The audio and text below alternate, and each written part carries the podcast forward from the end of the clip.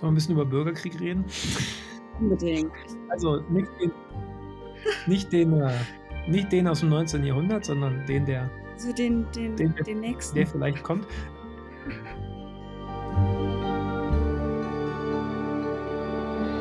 Herzlich willkommen zu dieser Episode von Kreuz und Flagge, dem Podcast über die Gegenwart, Geschichte und Zukunft der amerikanischen Demokratie. Mein Name ist Annika Brockschmidt Und ich bin Thomas Zimmer. Hallo. Und wir machen heute weiter mit euren Fragen, die ihr ganz zahlreich eingeschickt habt. So zahlreich tatsächlich, dass wir sie bündeln und ein bisschen gruppieren mussten, damit wir ihrer überhaupt Herr geworden sind. Und wir steigen heute ein mit dem Themenblock Religion. Kleines Thema.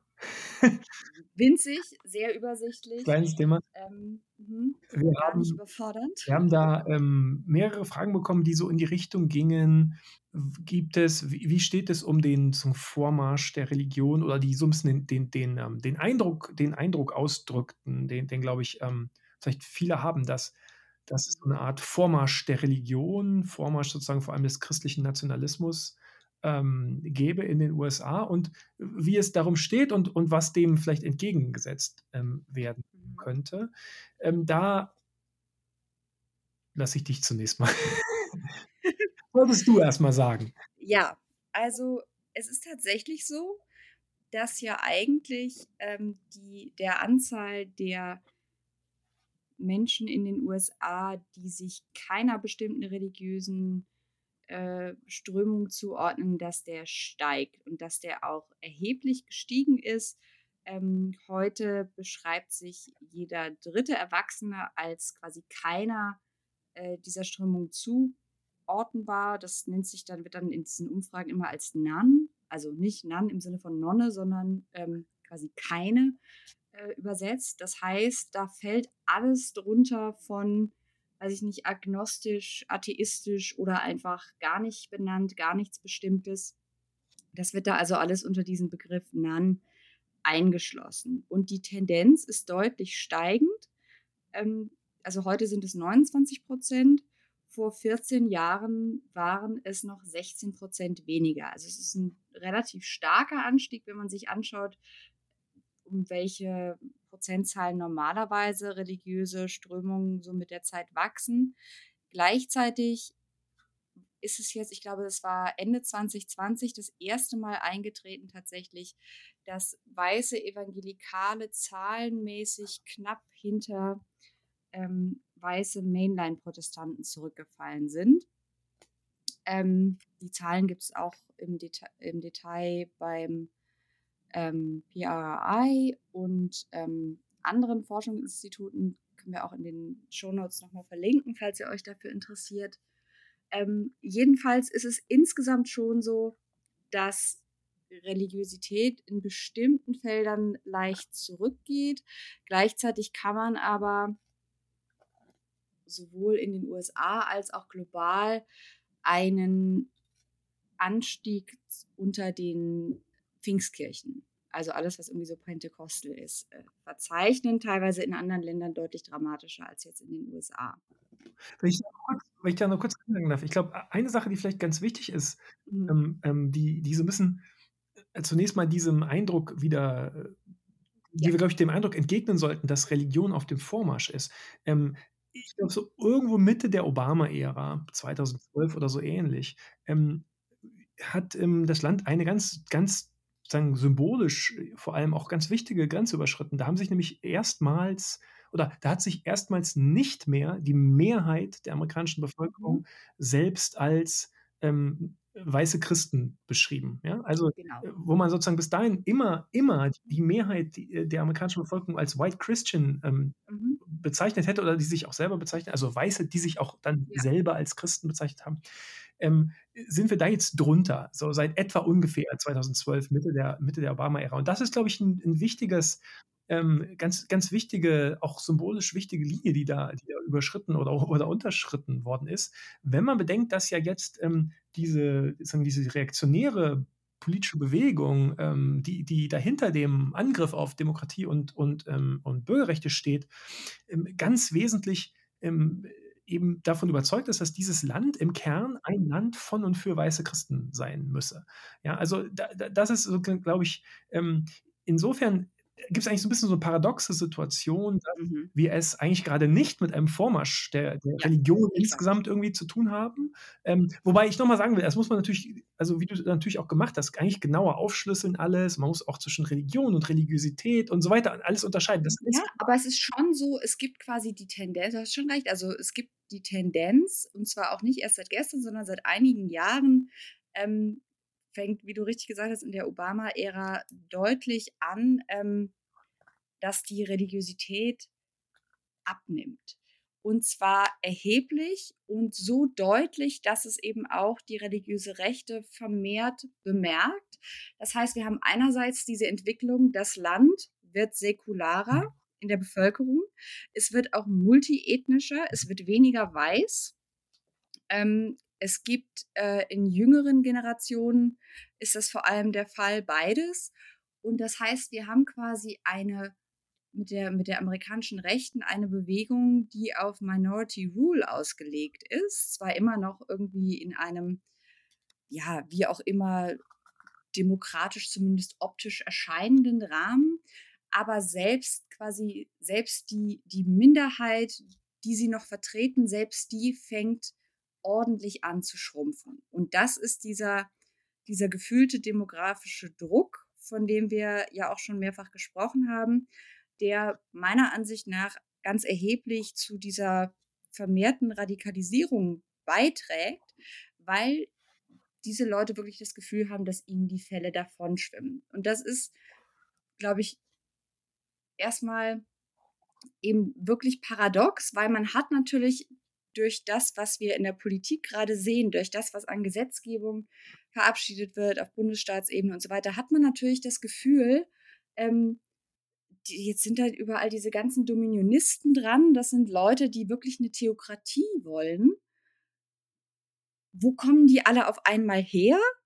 Und, ähm, so nach dem Motto: „Stört das denn keinen?“ Aber auch da muss man halt dran denken, natürlich stört das Leute. Also, wir haben ja schon oft gesagt, dass diese Bewegung nicht die Mehrheit der Bevölkerung vertritt, dass aber gleichzeitig dadurch, dass, äh, dieses politische Projekt schon so lange genau daran arbeitet, ähm, dass die Mechanismen, die normalerweise, ähm, die Mehrheit quasi nutzen könnte, entweder ganz ausgehebelt oder so verwässert sind, dass der Effekt eben teilweise gar nicht mehr, äh, spürbar ist.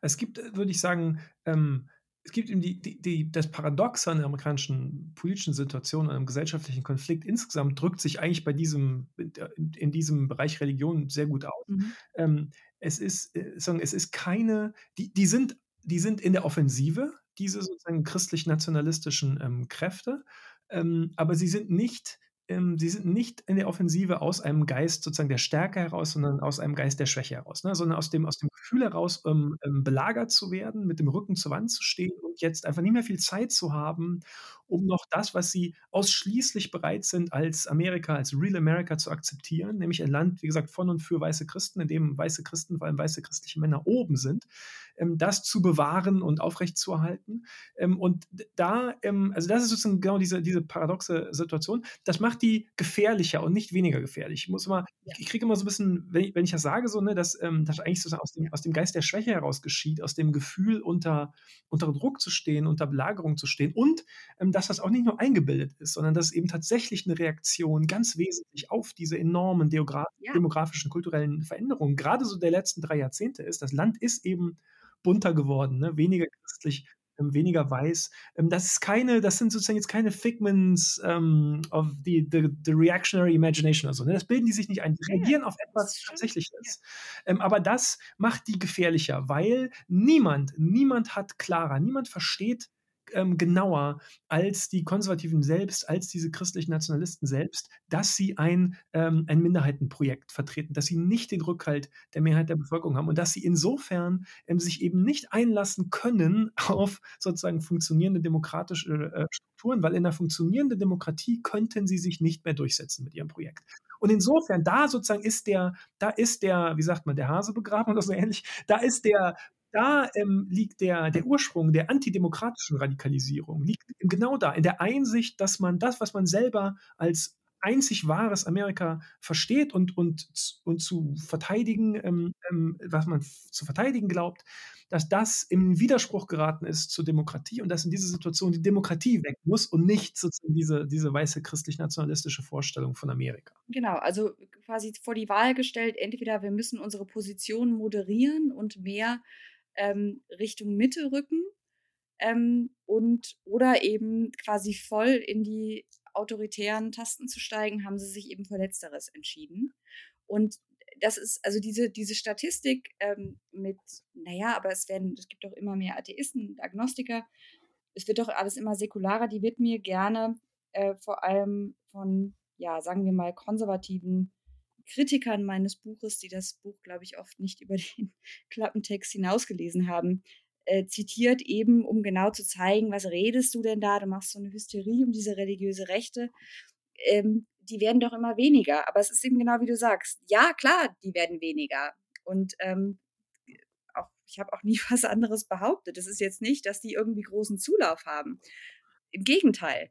Aber die Tatsache, dass ihre Wählerschaft ja auch im Durchschnitt deutlich älter ist, das kommt ja auch nochmal dazu, heißt eben, dass sie, wenn die Entwicklung so weitergeht, nur ein bestimmtes Zeitfenster haben, in dem sie quasi ihre Minority Rule durch autoritäre Mittel sichern können. Und dann ist eben die Frage, wie weit sie dabei bereit sind äh, zu gehen. Bisher haben sie noch keine Grenze für sich äh, gefunden, soweit ich das sehen kann.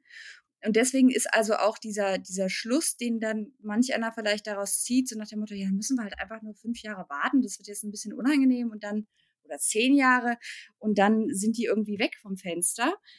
Das funktioniert halt nicht. Das funktioniert nicht mit einer Bewegung, deren ganze politische Infrastruktur auf die gezielte Mobilisierung und das ähm, quasi die Ausnutzung des politischen Systems schon eingespielt ist, um also genau den Vorteil, den, ähm, den eine Minderheit äh, im amerikanischen System hat, eine ganz bestimmte Minderheit, nämlich äh, die in vor allem wenig dicht besiedelten ländlichen äh, Gebieten, weil diese Stimmen äh, deutlich schwerer gewichtet werden als die aus urbanen Ballungsräumen, dass man sich das zu Nutzen macht. Und mit einer Bewegung, die so denkt, also erstens kann man sowieso nicht sagen, jetzt legen wir mal die Menschenrechte für, für zehn Jahre auf Eis für bestimmte marginalisierte Gruppen und dann dann habt ihr sie schon wieder. Das ist Quatsch. Und zweitens funktioniert es auch nicht mit diesem politischen Gegner. Es funktioniert eben vor allem nicht im Rahmen eines ähm, politischen Systems, das halt keine, keine funktionierende Demokratie ist, ne, sondern halt ähm, eine ganze Menge ähm, schon im System angelegte antidemokratische Verzerrungen beinhaltet ähm, und dann sozusagen on top ähm, diese ganzen antidemokratischen, ähm, konkreten antidemokratischen Initiativen auf einzelstaatlicher Ebene, also ne, so, so Voter Suppression, Gerrymandering und so. In der Situation, dass, dass das Entscheidende ist, dass diese sich radikalisierende Minderheit, diese die sich radikalisierende antidemokratische Minderheit ähm, eben die, die Kontrolle ähm, ein, dass die eine der beiden großen Parteien kontrolliert. Das ist das, das, ist das Entscheidende letztlich. Ne? Wenn, wenn, wenn, das nicht wäre, wenn, wenn sozusagen da die in der Republikanischen Partei irgendwelche moderaten, ähm, prodemokratischen äh, Kräfte jetzt die Stellung gehalten hätten oder, oder so, ja, ähm, ähm, dann hätten wir das Problem ja nicht. Das Problem ist eben, ähm, dass ähm, wir es mit einer Zwei-Parteien-Demokratie zu tun haben, in der das System eine der beiden Parteien dramatisch bevorteilt und diese Partei ähm, von einer sich radikalisierenden antidemokratischen Minderheit kontrolliert wird. Und insofern ist das hochgefährlich, auch wenn die ganz klar keine numerische äh, Mehrheit hinter sich haben. Eine Sache noch bei diesen ganzen demografischen ähm, ähm, Veränderungen und Verschiebungen, das hat jetzt nicht nur mit Religion zu tun, sondern eben auch mit, mhm. mit Race und, und so weiter. Ja. Ähm, da ist ganz wichtig, dass, also erstens, wie gesagt, diese, diese, diese Verschiebungen, Entwicklungen hin zu äh, multiethnischer, multireligiöser, pluralistischer, die finden erstens tatsächlich statt. Und zweitens, ähm, das ist ganz wichtig, sind sie in der Perzeption weiter Teile der amerikanischen Bevölkerung, aber auch schon viel weiter vorangeschritten, als sie tatsächlich überhaupt vorangeschritten sind. Extrem weit. Also da gibt es da gibt's ganz spannende Umfragen zu, ähm, äh, Beispiel, also wo, wo, wo quasi nach Demokraten und Republikanern aufgeteilt wird und dann werden beide äh, Gruppen gefragt, wenn es irgendwie darum geht, zum Beispiel, das hat dann natürlich auch mit, mit Racial Grievances zu tun. Ähm, dann wird gefragt, was, was glaubst du, wie viele Muslime Mhm. in den USA leben? Muslime dann konnotiert häufig als, als People of Color. Und die Zahlen, die dann da genannt werden, ähm, ich weiß nicht mehr auswendig, aber liegen weit über dem, was tatsächlich ähm, vorhanden ist. Und äh, genauso ist es, wenn man, ich erinnere mich an eine, eine Umfrage, wo man, ich glaube, zuerst Republikaner und dann Fox News ähm, Zuschauer gefragt hat, was die am meisten verfolgte religiöse Gruppierung in den USA ist. Und die große Mehrheit sagt weiße Christen. Ja, das ist ja so ein bisschen sowieso zum geradezu zum, ähm zur zur Gretchenfrage der politischen Einstellungen geworden.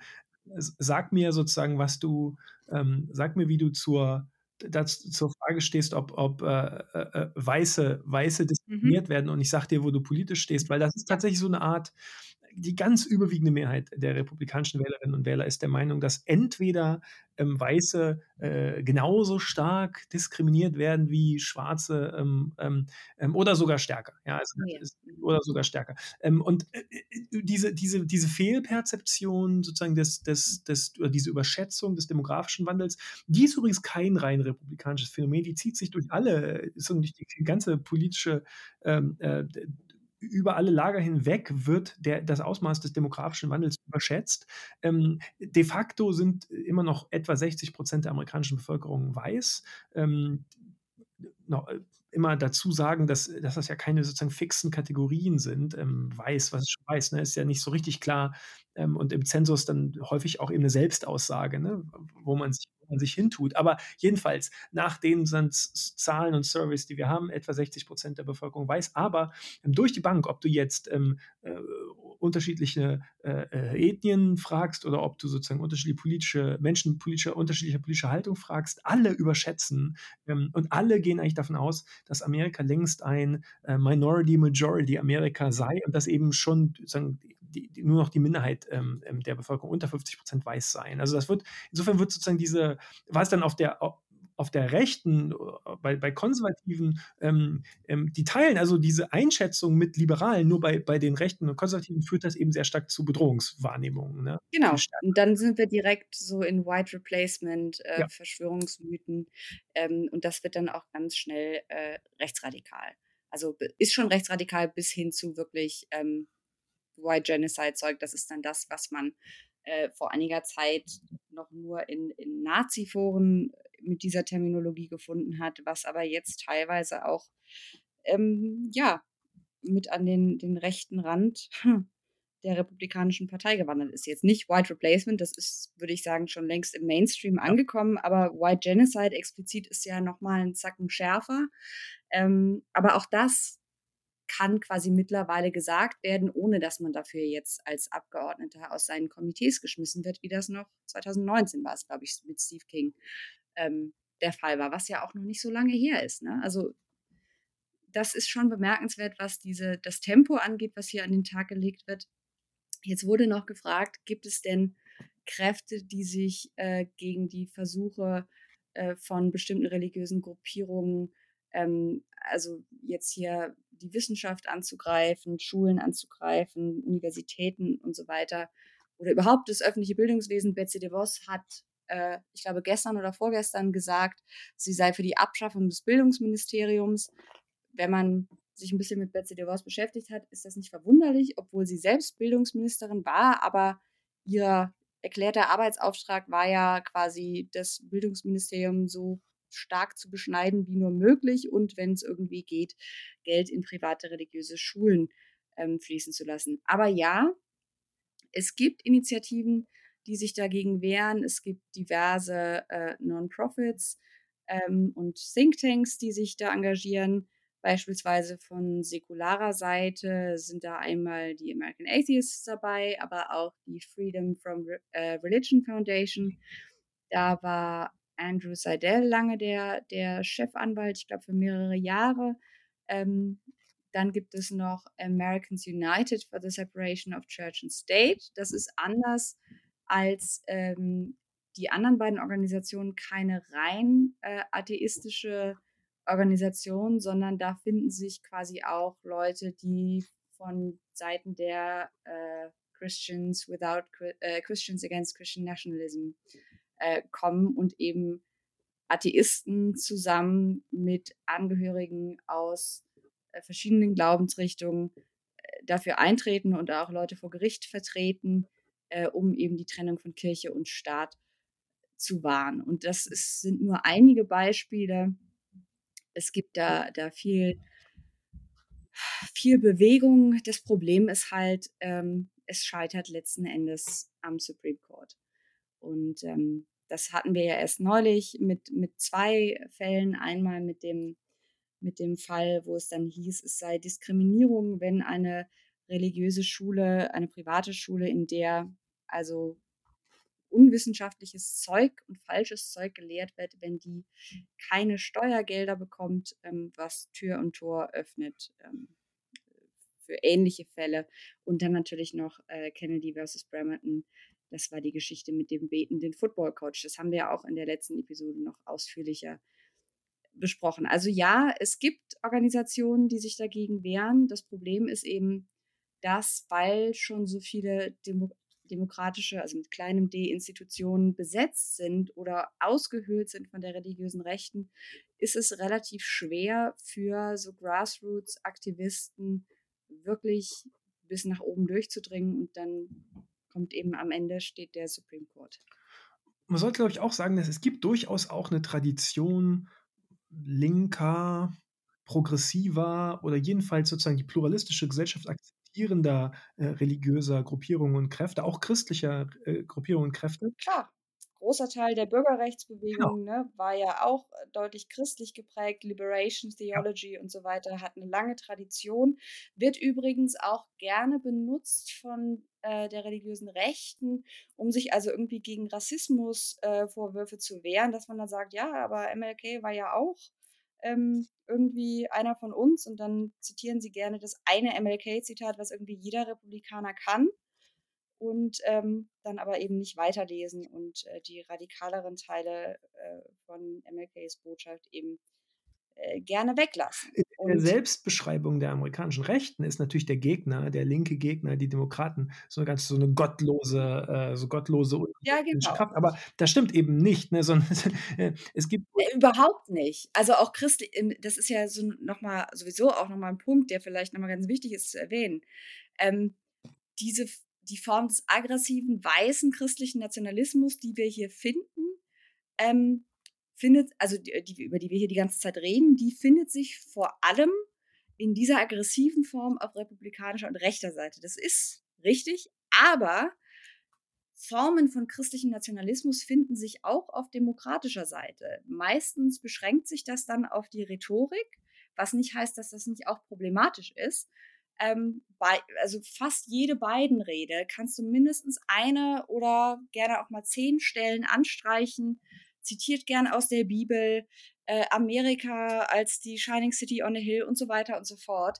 Ähm, also er bewegt sich da auf einer ähnlichen Tradition. Das heißt, Demokraten sind dadurch, tauchen durchaus auch auf dem Radar des christlichen Nationalismus auf. Er ist halt nicht so äh, organisiert und nicht so offen antidemokratisch, wie es auf der anderen Seite der Das ist natürlich wichtig, ne? Ist eben nicht mit einer mhm. klaren, ähm, mit, so einer klaren Zustimmung zum antidemokratischen, antipluralistischen politischen Projekt verbunden, selbst wenn sozusagen ähm, äh, es ist natürlich rhetorisch ausgrenzend, ne? Also ja, klar. weil, weil es, es erzählt eben diese Geschichte von Amerika als, als inhärent irgendwie christlicher Nation, aber diese Story wird dann eben auf demokratischer Seite nicht aktiv benutzt, um eben äh, dann diesen, diesen ausgrenzenden Ton, der da mitschwingt, auch wirklich jetzt in Gesetzgebungsform und in politischen Aktivismus äh, zu verwandeln. Ist natürlich trotzdem problematisch, aber ähm, es gibt dann übrigens auch, äh, das ist dann immer sehr interessant zu beobachten, wie rechte Medien über ähm, schwarze Mitglieder oder schwarze Teile der äh, religiösen Linken äh, berichten. Äh, bekanntes Beispiel oder günstiges Beispiel ist Raphael Warnock, ein Senator in, in Georgia, der unter anderem auch in der Gemeinde von Martin Luther King predigt. Und der, ähm, wenn man sich jetzt fragt, okay, wie reagieren die darauf? Der ist Pastor, er ist schwarz, wie greifen sie ihn an? Ähm, naja, also da kann man quasi die direkte Linie ziehen von MLK tatsächlich zu ihm. MLK äh, hat man von rechts auch vorgeworfen, er sei irgendwie, er sei gar kein echter Christ, weil er sei ja eigentlich Kommunist und er sei quasi irgendwie ein, ein, ein Wolf im Schafspelz. Und daran sieht man eben wieder das, worüber wir eben gesprochen haben. Das echte Amerika ist eben weiß, konservativ und christlich. Und alles, was dem nicht entspricht, selbst wenn es sich dabei auch um andere Christen handelt, sei es jetzt irgendwie moderate Christen, progressive Christen, völlig egal, solange die also nicht auf Linie sind mit dieser rechten antidemokratischen Bewegung, dann gelten die nicht als echte Christen. Wollen wir ein bisschen über die Midterm-Elections sprechen? Ähm, wir haben eine ganze Menge Fragen bekommen dazu, es stehen ja im, im November äh, Zwischenwahlen an. Das heißt, es werden es wird ein Drittel der Senatssitze ähm, und der gesamte Repräsentantenhaus neu gewählt, plus, und das ist ganz wichtig, auch eine ganze Menge sozusagen überall im Land, ähm, Gouverneursstellen, ähm, State Legislatures und so weiter. Also es wird einfach gewählt, nicht, nicht Präsident gewählt, aber believe it or not, also es äh, finden eigentlich alle zwei Jahre sehr, sehr wichtige Wahlen statt und nicht alle vier Jahre. Und wir haben sehr viele besorgte Stimmen, würde ich sagen, besorgte Fragen bekommen, die so in die Richtung gehen, oh je, wie stehen denn überhaupt die Chancen, dass, dass die Demokraten da noch äh, an der Macht bleiben könnten? Ist das schon ausgemachte Sache, dass die Republikaner ähm, wieder sozusagen den, den Kongress an sich reißen? Und was passiert denn eigentlich, wenn sie das tun?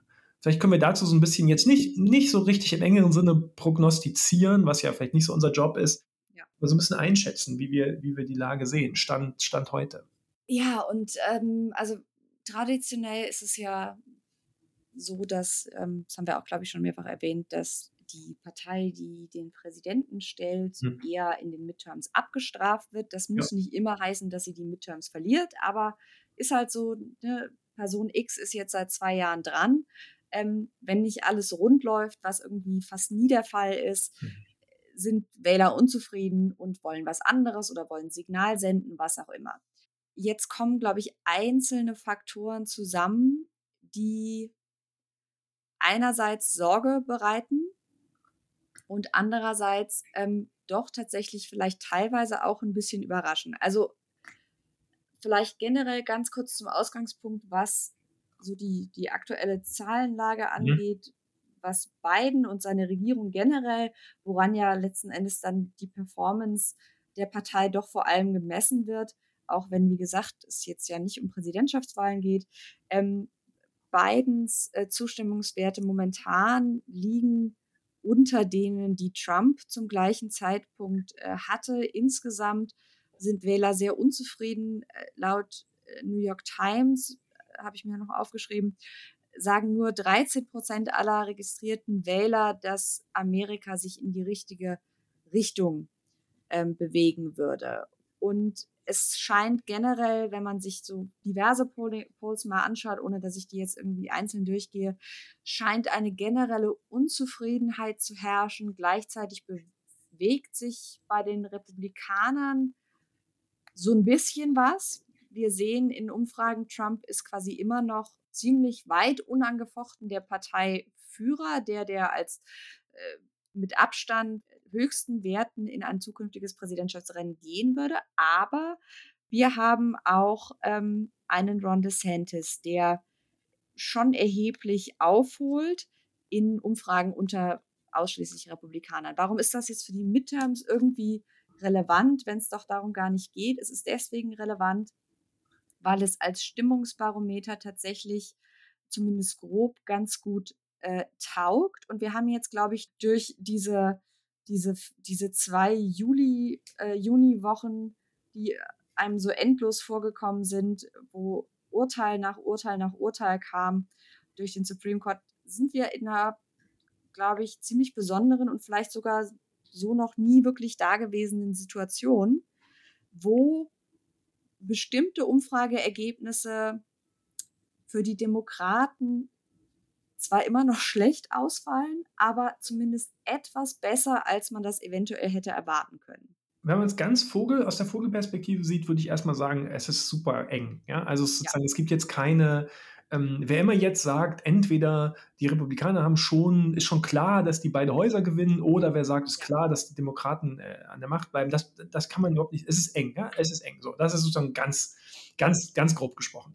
Jetzt ähm, Politikwissenschaftlerinnen, Politikwissenschaftler arbeiten gern mit so etwas, was sie Fundamentals Model nennen. Also da, da sozusagen, da versuchen die so bestimmte Faktoren einzuspeisen, von denen sie sagen, die sagen, haben eigentlich immer ganz gute sozusagen äh, Predictive Powers. So, ne? Und da ist der, leider, leider muss man sagen, ein wichtiger Faktor eben immer, welche Partei ist denn überhaupt an der, also welche Partei hält, hält das Weiße Haus, die verliert eigentlich in den ersten Midterms eigentlich immer an, du hast, hast schon gesagt, ne, immer eigentlich immer an, an Zustimmung.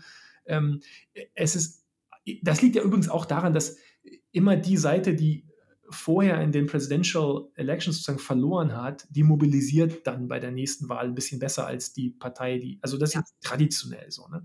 Ähm, und dann ist bei diesen Fundamentals Models immer ganz wichtig, wie sind die Zustimmungswerte des Präsidenten, die sind nun mal wirklich richtig schlecht. Das muss man einfach sagen. Bidens Zustimmungswerte sind richtig schlecht. Ähm, ähm, und dann die dritte, also wirklich, ja. wirklich übel. Das ist wirklich schlecht, genau. Ähm, und, und dann die dritte sozusagen Fundamental, sozusagen dritte Fundamental, was Sie da immer einspeisen, wäre die wirtschaftliche Lage oder eigentlich müsste man besser sagen, die Perzeption der wirtschaftlichen Lage. Das klafft ja nun immer deutlich auseinander. Und da auch das sieht für die Demokraten im Moment schlecht aus, denn hier in den USA dominiert die Wahrnehmung der Inflation alles. Es gibt ja wirklich eine starke, hat eine sehr starke Inflation gegeben. Es gibt nun allerdings aber auch andere Wirtschaftsindikatoren, die eigentlich nicht so schlecht sind. Also so Beschäftigungs, die Lage auf dem Beschäftigungssektor oder so, ähm, also die, die, die, sozusagen die Arbeitsmarktsituation ist nicht so schlecht, aber ähm, die Perzeption wird eindeutig von der Inflation ähm, bestimmt. Wenn man einfach nur danach geht, dann, dann, dann müssten wir uns darauf einstellen, dass es wirklich schlecht, schlecht aussieht für die Demokraten bei den Midterms. Aber du hast schon gesagt, es gibt eben so ein paar Sonderfaktoren jetzt, ähm, vor allem sozusagen den durchaus messbaren Post-Dobbs-Effekt, ähm, der eben zu einer gewissen Mobilisierung des, des demokratischen Lagers ähm, ähm über das hinaus geführt hat, was man normalerweise erwarten würde in Midterms. Und dann ja. ist die Frage, ist das genug? Erkennen sozusagen genug Leute äh, wie akut die Lage ist. Für mich sind diese Midterms, ähm, also wenn ich sozusagen jetzt sagen sollte, warum, wie wichtig sind die denn? Ähm, also zunächst mal ist einfach, das ist jetzt der jetzt das Banalste, ne? Ähm, die, die, legislative Agenda der Demokraten ist am Ende, wenn die ist zu Ende, wenn ähm, die Republikaner entweder Senat oder Supreme Court, äh, äh, äh Senat oder Repräsentantenhaus ähm, ähm, erobern sollten. Ähm, Supreme Court ist dann auch wichtig, ne? weil dann gibt es auch keine, also wenn sie, wenn sie Senat zurückerobern, gibt es auch keine, gibt's auch keine Supreme Court-Nominierung mehr. Ähm, das ist deshalb so ein Riesenproblem, weil wir eben dringend nationale Gesetzgebung gegen diese Welle an ähm, reaktionären Gesetzen aus den Einzelstaaten bräuchten. Also wir bräuchten eben dringend sozusagen ähm, landesweit verbindliche, zum Beispiel äh, äh, Mindeststandards für Voting Rights, für Zugang zu Wahlen und so weiter. Und das, das, das ist dann alles, also ist ja jetzt jetzt schon sehr, sehr unwahrscheinlich, dass es kommt, weil, weil Joe Manchin und Kristen Cinema alles blockieren. Aber, ähm, aber wenn die Republikaner eines der Häuser zurückerobern, dann ist es vorbei. Ne? Dann gibt es das, gibt's das eben ja. nicht. Es gibt noch ein spezifisches Problem, ähm, das ich das, glaube ich, nicht so viele Leute so richtig auf dem Schirm haben. Und das ist, dass bei den Wahlen im November auch einfach richtig viele Hardcore-Trumpisten zur Wahl stehen. Und zwar Leute, die ganz explizit, und damit meine ich jetzt nicht nur für, ähm, für, für, im, für den Kongress in Washington, sondern eben auf den einzelstaatlichen ähm, Einzelstaaten, ähm, Leute, die ganz explizit mit Trumps Big Lie Wahlkampf machen, also die einfach auch versprechen, dass sie nie wieder akzeptieren werden, dass die Demokraten eine Wahl stehlen, was letztlich heißt, sie werden nie wieder akzeptieren, dass ein demokratischer Wahlsieg zertifiziert die bringen sich da in Stellung. Ja, die bringen sich in Stellung, sozusagen den, den, den gescheiterten Coup-Versuch von 2020, 2021 beim nächsten Mal, die sehen ihn als Blaupause, den man beim nächsten Mal vielleicht besser durchführen muss. Und das konkrete Beispiel da wäre Doug Mastriano äh, in ah, Pennsylvania, ähm, der, der da als ähm, republikanischer Kandidat äh, bei den Gouverneurswahlen in Pennsylvania antritt. Ähm, das wird eine enge Kiste, ja. Ähm, und ähm, das Der ist. war beim Sturm aufs Kapitol dabei. Ja, ja, und also das ist sozusagen ein harter, harter sozusagen Christian Nationalist. Ja. Ähm, ähm, und der, ähm, der, dessen einziges Wahlversprechen ist eben, dass, dass er dann dafür sorgen wird, dass 2024 Pennsylvania an, an Trump geht. Und das ist deshalb so, so, so verheerend, weil es gibt in Pennsylvania speziell also so 'ne Sonderregelung, die da haben. Da ist es so, dass der Gouverneur den Secretary of State, ähm, Ja. nennt und Secretary of State, also das ist ja sozusagen auf auf, ähm in Washington ist das ja der Außen Außenministerium äh, der Außenminister, Außenministerin, aber, ähm, in den Einzelstaaten ist diese Sec diese Secretaries of State, die sind vor allem auch für die Durchführung aller Wahlen zuständig. Ähm, also da ist wirklich nicht zu viel gesagt, dass wenn Mastriano in Pennsylvania Gouverneur würde, wenn der im November 2022 da als zum Gouverneur ernannt würde, in einem der zentralen Swing States, Battleground States, ähm, dann kann man den schon für die Demokraten als verloren Ja, beschreiben. Muss man ja. wirklich so sagen, ne? Und das das könnte wirklich bedeuten ähm, also das könnte für die amerikanische Demokratie absolut verheerend sein. Insofern, ähm, bei diesen Midterms steht wahnsinnig viel auf dem Spiel. Mein mein genereller sozusagen Eindruck ist, dass einfach, ähm, die USA sich rapide dem Punkt nähern, an dem es nicht mehr gelingen wird, das Abgleiten in eine autoritäre Herrschaftsform, also dieses Backsliding, noch auf dem Weg von regulären Wahlen zu verhindern. Dass einfach nur noch sehr, sehr wenige reguläre Wahlen bleiben, ähm, Ja. um das zu verhindern. Und ich glaube, dass es sein könnte, dass wir nach den Wahlen im November, ähm, ja, an diesem Punkt, an dem es Mhm. nicht gelingt, ähm, Ja. schon sehr, sehr viel näher dran sein könnten. Weil das Problem ist ja auch, dass die die Latte für die Demokraten quasi noch höher liegt, als sie es ohnehin in einer, ich sage mal, in 'ner regulären Zwischenwahl wäre. Weil dadurch, dass also Sinema und Manchin also jegliche Filibuster-Reform blockieren, müssen sie nicht nur die Mehrheit halten, die sie grade jetzt Arsch über Latte quasi haben, sondern sie müssen noch mindestens 2 Anti-Filibuster-Senatoren dazu gewinnen, ne? Weil sonst funktioniert also sonst ist es halt egal, wenn du den Senat mit 51 Stimmen, also 50 plus 1 hältst, dann kannst du dir davon auch nix kaufen, wenn 2 davon nach wie vor sagen: „Nö, Filibuster finden wir ist 'ne geile Sache“, weil dann bist du trotzdem blockiert für die nächsten 2 Jahre und dann kann nichts von dem, was jetzt quasi eigentlich schon wirklich kurz vor 12 und eigentlich schon teilweise kurz nach 12 noch möglich wäre, quasi mit Pflastern irgendwie über die Fleischwunde zu kriegen, ähm, das ist dann halt ganz durch. Und ich glaube, es ist vielen nach wie vor nicht klar, weil es halt auch so krass ne, es es klingt natürlich total krass, wenn wir jetzt sagen, ähm, dass wir der Meinung sind, man kann, äh, wenn das so weitergeht, die freien Wahlen, die der amerikanischen Demokratie noch bleiben, nicht nur an einer Hand abzählen, sondern man braucht dafür auch gar nicht viele Finger. Ja, ich ich würde sogar sagen, also also i m mei ich würde sagen, es wird auf jeden Fall weiter gewählt, ne? Es wird weiter Wahlen geben. Ja, Ich genau, glaube aber dass quasi es wird dann nicht mehr das System wird dann so verzerrt Genau. sein, ähm, so so zugunsten des reaktionären Projekts verzerrt sein, dass bei diesen Wahlen einfach gar nix mehr rauskommen kann, außer, ähm, dass dass die reaktionären Kräfte an der Macht bleiben. Also, ähm, das das ist ja also ich glaube jetzt Genau. wir wir beide wir beide sagen nicht voraus, dass es in 5 Jahren keine Wahlen mehr geben wird. Also, das ist nicht der Punkt, ne? Sondern es gibt eben dieses man nennt das, glaube ich Politikwissenschaftler nennen das gerne irgendwie Competitive Authoritarianism oder so. Also 'n Genau. System, in dem es auf der Oberfläche da gibt's noch Wahlen, da gibt's auch noch konkurrierende Mhm. Parteien, aber das Spielfeld ist sozusagen Ja, so, äh das Ungarn-Modell Ja, genau, genau. Wobei ich sagen würde, das geht hier eigentlich eigentlich Es sogar geht noch eigentlich noch darüber hinaus, es geht ne? eigentlich noch darüber hinaus, weil es gibt ja schon 'ne ganze Menge Staaten, in denen die Demokraten de facto eigentlich keine Möglichkeit mehr haben, ähm, mit den State Legislators noch, ähm, ähm, an an die Macht zu kommen. Also, das, äh, geht ja eigentlich, würde ich sagen, sogar noch weiter. Sollen wir 'n bisschen über Bürgerkrieg reden? Unbedingt. Ich also, Also, nicht ich den glaube, unsere nicht den, äh nicht den nicht den aus'm 19. Jahrhundert, sondern den, der So den den den der den der nächsten. vielleicht kommt. Ähm, wir haben ein paar Fragen bekommen, die, ähm, Ja. eben so in die Richtung gehen, ja, was z wird denn dieses Land zerfallen? Ähm, wird es sozusagen, ähm, Sezession geben? Gibt's da 'n neuen Bürgerkrieg? Gibt's die USA, ähm, in 50 Jahren überhaupt noch und ja, in welcher Form?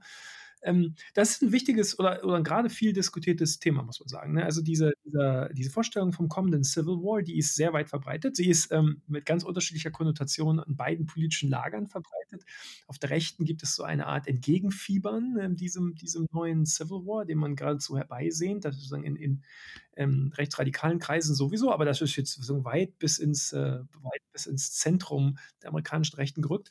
Und dann, ähm, links links ist immer jetzt ganz grob gesprochen, im prodemokratischen Lager gibt es so 'ne Art, ähm ja, bange Angst, ähm, davor, was was was denn da da eigentlich kommt. Und ich glaube, darüber, ähm, lohnt es sich tatsächlich so 'n bisschen zu zu sprechen. Ähm, mein Eindruck ist zunächst mal, dass in der Tat so ist, dass das Land zerfällt in einen, in Anführungszeichen, roten und einen, in Anführungszeichen, Mhm. blauen, ähm, Teil. Ähm, also jetzt sozusagen in rot republikanisch äh, geführte Staaten und, äh, ähm, demokratisch geführte Staaten. Ähm, und zwar g ganz wesentlich in der Frage, ähm, wem eigentlich volle Bürgerrechte zustehen in Mhm. in diesen Staaten. Also, das ist eben einfach in gewisser Weise ist das 'ne Rückkehr zu dem Zustand vor den 1960er Jahren, wo ja die Frage, ob man jetzt, ähm, volle Bürgerrechte hatte, ähm, wenn man das Pech hatte, in Anführungszeichen, nicht 'n weißer Mann zu sein, dann hing die Frage, ob man eigentlich volle Bürgerrechte genoss, ähm, und und sozusagen alle Privilegien, allen Schutz, der mit der mit einhergeht, ganz stark davon ab, wo man eben war. Und wenn man dann in bestimmten Teilen des Landes war, dann war die Antwort „ja“, und wenn man in weiten Teilen des Landes war, war die Antwort „nein, hast du keine vollen Bürgerrechte“. Und der große große Wandel in 60er Jahren durch die Bürgerrechtsgesetzgebung ist ja, dass sich das Federal Government, ähm, der der der der der Zen Zen Zentralstaat sozusagen, ähm, zum Motor und zum Garanten davon macht, ähm, für alle Menschen in allen Teilen des Landes, ähm, volle Bürgerrechte zu garantieren oder zu fordern, jedenfalls, ne? Ähm, das ist sozusagen ja die große der große Sea Change, der da der der da stattfindet. Und was wir jetzt erleben, ist eben, dass da die Uhr zurückgedreht wird hinter diesen Zustand zurück. Und das ist jetzt eben schon passiert. Das ist ja jetzt gar keine Zukunftsmusik mehr, sondern ist einfach passiert. Ähm, dass es jetzt wieder so ist, dass, ähm, die Frage, ob du zum Beispiel, Annika, ähm, noch, äh, ü über volle Bürgerrechte und wirkliche Mhm. Autonomie verfügst, einfach davon abhängt, Ja. wo du dich aufhältst in in Amerika. Ähm, und und so ist das so so das ist ja sozusagen das, was jetzt da passiert. Ähm, da ist jetzt tatsächlich die Frage, wie reagieren eigentlich die blauen Staaten darauf, ne? Also, ähm, und und jetzt ganz konkret zum Beispiel, wenn man's am konkreten Beispiel macht, wie würde denn eigentlich keine Ahnung, was passiert denn, wenn jetzt, äh, der nationale der landesweite, ähm, äh, ähm, ähm das landesweite Abtreibungsverbot kommt? Was macht dann eigentlich Kalifornien? Und tatsächlich halte ich es auch für, relativ schwer vorstellbar, dass Kalifornien dann sagt also jetzt im Moment, ähm, der amtierende Gouverneur Gavin Newsom: „Ja, gut, haben wir halt Pech gehabt, jetzt gibt's halt bei uns auch keine Abtreibung mehr.“ Das glaube ich auch nicht, dass das passiert, sondern wahrscheinlich erscheint mir, dass dann Kalifornien sagt und blaue Staaten wie Kalifornien: „Ne, das machen wir nicht mit“, ja? Und dann ist die Frage, was passiert eigentlich dann? Ähm, dann haben wir auf jeden Fall 'ne Verfassungskrise. Ähm, das ist ja sozusagen nicht vorgesehen, ähm, in in der amerikanischen Verfassung. Ähm, und was was passiert dann eigentlich, ne? Und ich glaube, da da zunächst mal muss man festhalten, dass das niemand weiß, was dann passiert, ja? Das ist nicht ist ist einfach nicht kann man jetzt auch nicht ich will da jetzt auch gar nicht so viel irgendwie spekulieren oder so oder so. Ähm, aber diese Form der Spaltung, ähm, die passiert oder die ist ja schon passiert. Das ist jetzt, glaube ich, keine Zukunftsmusik mehr. Das ist letzten Endes jetzt 'ne Frage von, welches Wahlergebnis kommt wann. Und dann ist es letzten Endes 'ne Frage der Zeit, bis würde ich sagen, bis wir erfahren, was dann passiert. Und ja, man könnte jetzt irgendwie so die einzelnen Szenarien durchspielen. Ich weiß jetzt nicht, wie viel das irgendwie bringen würde, weil letzten Endes ist es halt 'ne Situation, ähm, wie sie in dieser Form, ähm in dieser Konstellation halt tatsächlich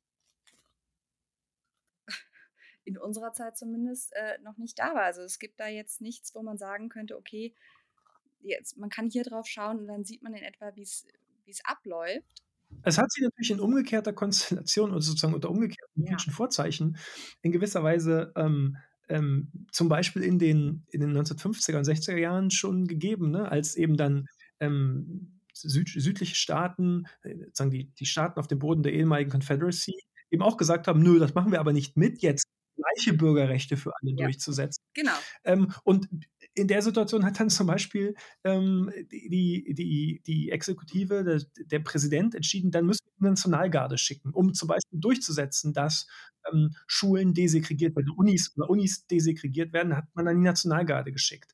Ähm, also das jetzt theoretisch klar, ne, könnte man sagen, was passiert, wenn Kalifornien, ähm, die Kliniken nicht zumacht, in denen Abtreibungen, ähm, durchgeführt werden?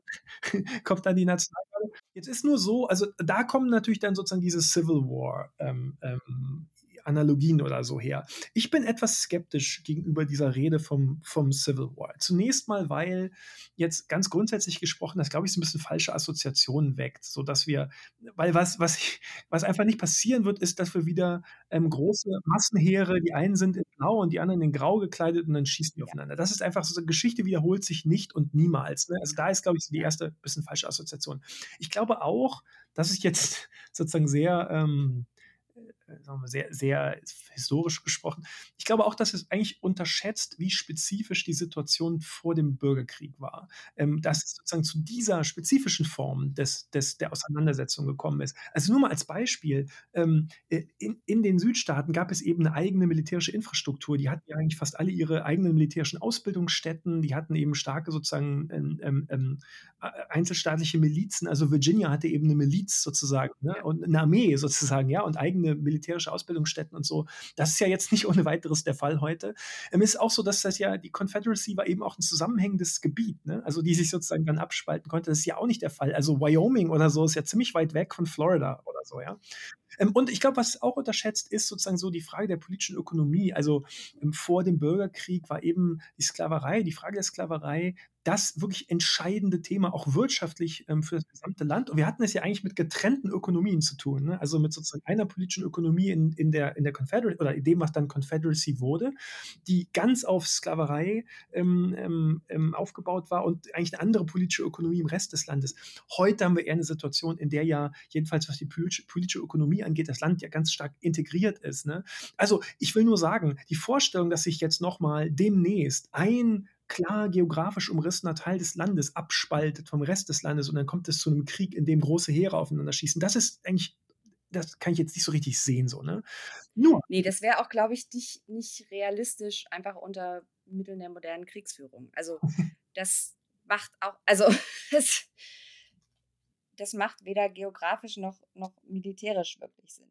Andererseits heißt das noch nicht, dass es keinen gewaltvollen Konflikt geben kann. Das ist ja nochmal was anderes. Und den wird es auf jeden Fall geben. Den wird es auf jeden ja. Fall geben. Also das, das würde ich auch unbedingt sagen. Ne? Also die, die, mhm. also ich habe jetzt ja so ein bisschen zurückgepusht dann gegen diese Rede vom. Naja, aber halt gegen diese quasi zwei Heere gegeneinander und dann quasi haben wir Nord- und Südstaaten letzten Endes. Das ist ja eine sehr, genau, das ist ja eine sehr spezifische Form von Bürgerkrieg. Und ich glaube, da liegst du, ich glaube, da liegst du völlig richtig. Das werden wir so nicht sehen, aus diversen Gründen, die du eben aufgezählt hast. Aber wir erleben eben jetzt bereits, das muss man, das kann man gar nicht, kann man gar nicht oft genug betonen, wir erleben eben jetzt bereits eine ganz starke Zunahme politisch motivierter Gewalt, ähm, fast ausschließlich von rechts. Ähm, ja. Wir haben sozusagen eine, es mit einer enormen ähm, Ausbreitung von ähm, rechtsradikaler Ideologie, ähm, faschistischer Militanz äh, zu tun. Die kommt in unterschiedlichen Formen daher. Ne? Die kommt manchmal sozusagen mehr, die kommt mehr oder weniger organisiert daher. Sie kommt sozusagen organisierter daher in so äh, faschistoiden, äh, militanten Gruppierungen wie jetzt den Oathkeepers oder den Proud Boys, die jetzt ja, ähm, die, die selber gerne so eine Art paramilitärischer Arm äh, des, des, des, des weißen nationalistischen Staates wären und teilweise, das muss man eben sagen, je nachdem, wo man hinguckt in den USA, es auch geschafft haben, ähm, so eine Art paramilitärischer Arm der Republikanischen Partei zu werden. Also nur als Beispiel in Oregon zum Beispiel. Das weiß ich so ein bisschen besser besser, weil ich habe da einfach ähm, ein bisschen enge persönliche Kontakte nach, nach Oregon. Da ist es so, dass es gar keine, da gibt es gar keine republikanischen Partei-Events mehr, bei denen nicht die Proud Boys mit auf der Bühne stehen oder Wache stehen oder so. Ne? Also da ist es eigentlich schon sozusagen der paramilitärische Arm äh, der reaktionären äh, äh politischen Bewegung. Dazu muss man sagen, vielleicht ganz kurz, Oregon ist natürlich in gewisser Maßen so ein bisschen so der, der Training Ground der mhm. White Supremacists, weil ähm, Oregon quasi als so eine Art White Utopia. Mhm. Ähm, deswegen gibt es da so eine Konzentration von äh, militanter White Supremacy-Aktivität und deswegen ist, ist das quasi auch ein ganz guter Gradmesser, wenn man darauf schaut, wohin, was, wie sich die Bewegung ausprobiert und wohin sie versucht zu gehen. Ja, und gleichzeitig ist sozusagen der gesamte pazifische Nordwesten, überhaupt die Westküste, für die Entwicklung der Republikanischen Partei so bezeichnet, weil mhm. da gab es mal die Hoffnung, dass wenn aufgrund von demografischen, äh, Veränderungen, ähm, und kulturellen Veränderungen diese sozusagen diese alleinige Fokussierung auf die Interessen und Sensibilitäten, äh, konservativer Weißer eben nicht mehr mehrheitsfähig sei, dass sich die Republikanische Partei dann eben moderieren würde. Also, ne, dass sie sozusagen dann ins Zentrum rücken würde oder so. Das Gegenteil ist passiert. Die sind ja in keiner Weise mehr auf auf sozusagen Landes also, äh, also, ähm, statewide sind ja die Republikaner in in in an der Westküste in keiner Weise mehr konkurrenzfähig. Also, die haben überhaupt keine Chance, irgendwie da die Senatoren, äh, zu stellen oder die Gouverneure.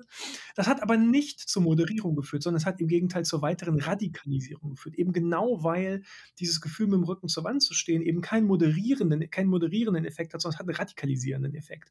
Und auch insofern, ne, siehst du eben nicht zufällig jetzt in Oregon, äh, oder überhaupt an der Westküste, wie sozusagen die sich radikalisierende Republikanische Partei jetzt ganz aktiv den Kontakt zu diesen faschistoiden, militanten, äh, Gruppen sucht und sich da sozusagen den paramilitärischen Arm zulegt. Also, es kommt sozusagen daher in dieser, äh, organisierteren Form. Es kommt auch in weniger organisierter Form, also diese Ausbreitung von, ja, weißen Faschist weißer faschistoider Militanz kommt auch in weniger organisierter Form daher, ähm, also zum Beispiel in der in der in der fast man kann muss fast sagen, Omnipräsenz von von faschistoiden, ähm, Symbolen. Also, wenn man sich mal Ja. hier, äh, 'n bisschen außerhalb sozusagen der Stadtzentren bewegt, Mhm. dann sieht man sofort, ähm, auf den auf den Pickup-Trucks hinten drauf, ähm, entweder die Thin Blue Line Flag Überall, oder man ja. sieht den Spartan Helmet, ja, also diesen ne, diesen oder man sieht den Punisher Skull, diese genau, diese diese Comics sozusagen dieses diese super gewalttätige Vigilante-Figur. Das sind alles faschistoide Symbole dieser.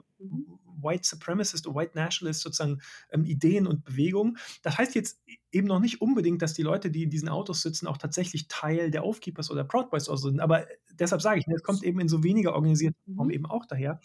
Ähm, und das ist in hohem Maße bedenklich. Und es ist ja sogar, ähm, das sagen ja auch Experten, die speziell zu White Supremacy und zu diesen, ähm, weißen Milizen forschen immer wieder, äh, diese quasi auf den ersten Blick relativ lose wirkenden Gruppen. Mhm.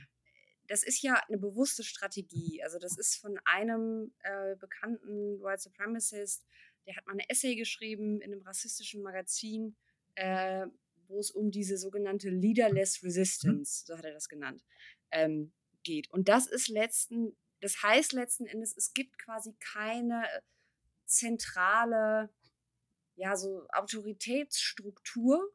Es gibt keine erkennbaren Organisationsstrukturen, die man irgendwie nachverfolgen könnte. Und das soll eben quasi verbergen, dass diese Gruppen natürlich miteinander in Kontakt sind und sich auch untereinander organisieren. Da deswegen ist es eben so gefährlich, wenn man also, äh, diese diesen Mythos quasi von dem Lone Wolf ähm, wenn es jetzt um einen White Supremacist, äh, Terroristen geht, der im Moment ist es ja meistens online radikalisiert wurde über verschiedene Plattformen, ähm, dass man quasi insgeheim damit dann, äh, nicht nur völlig ausklammert, dass es eben eine eine Bewegung drumherum gibt, die es ganz gezielt darauf anlegt, äh, vor allem junge Männer, ähm, zu rekrutieren und zu radikalisieren.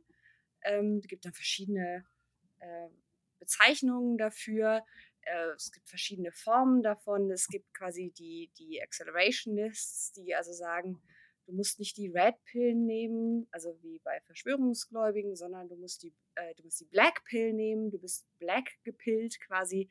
Das heißt, ähm, dass du am Ende eigentlich nur noch die Welt brennen sehen willst, weil, äh, quasi die die neue der neue weiße Ethno-State kann nur aus der Asche der alten Welt erstehen.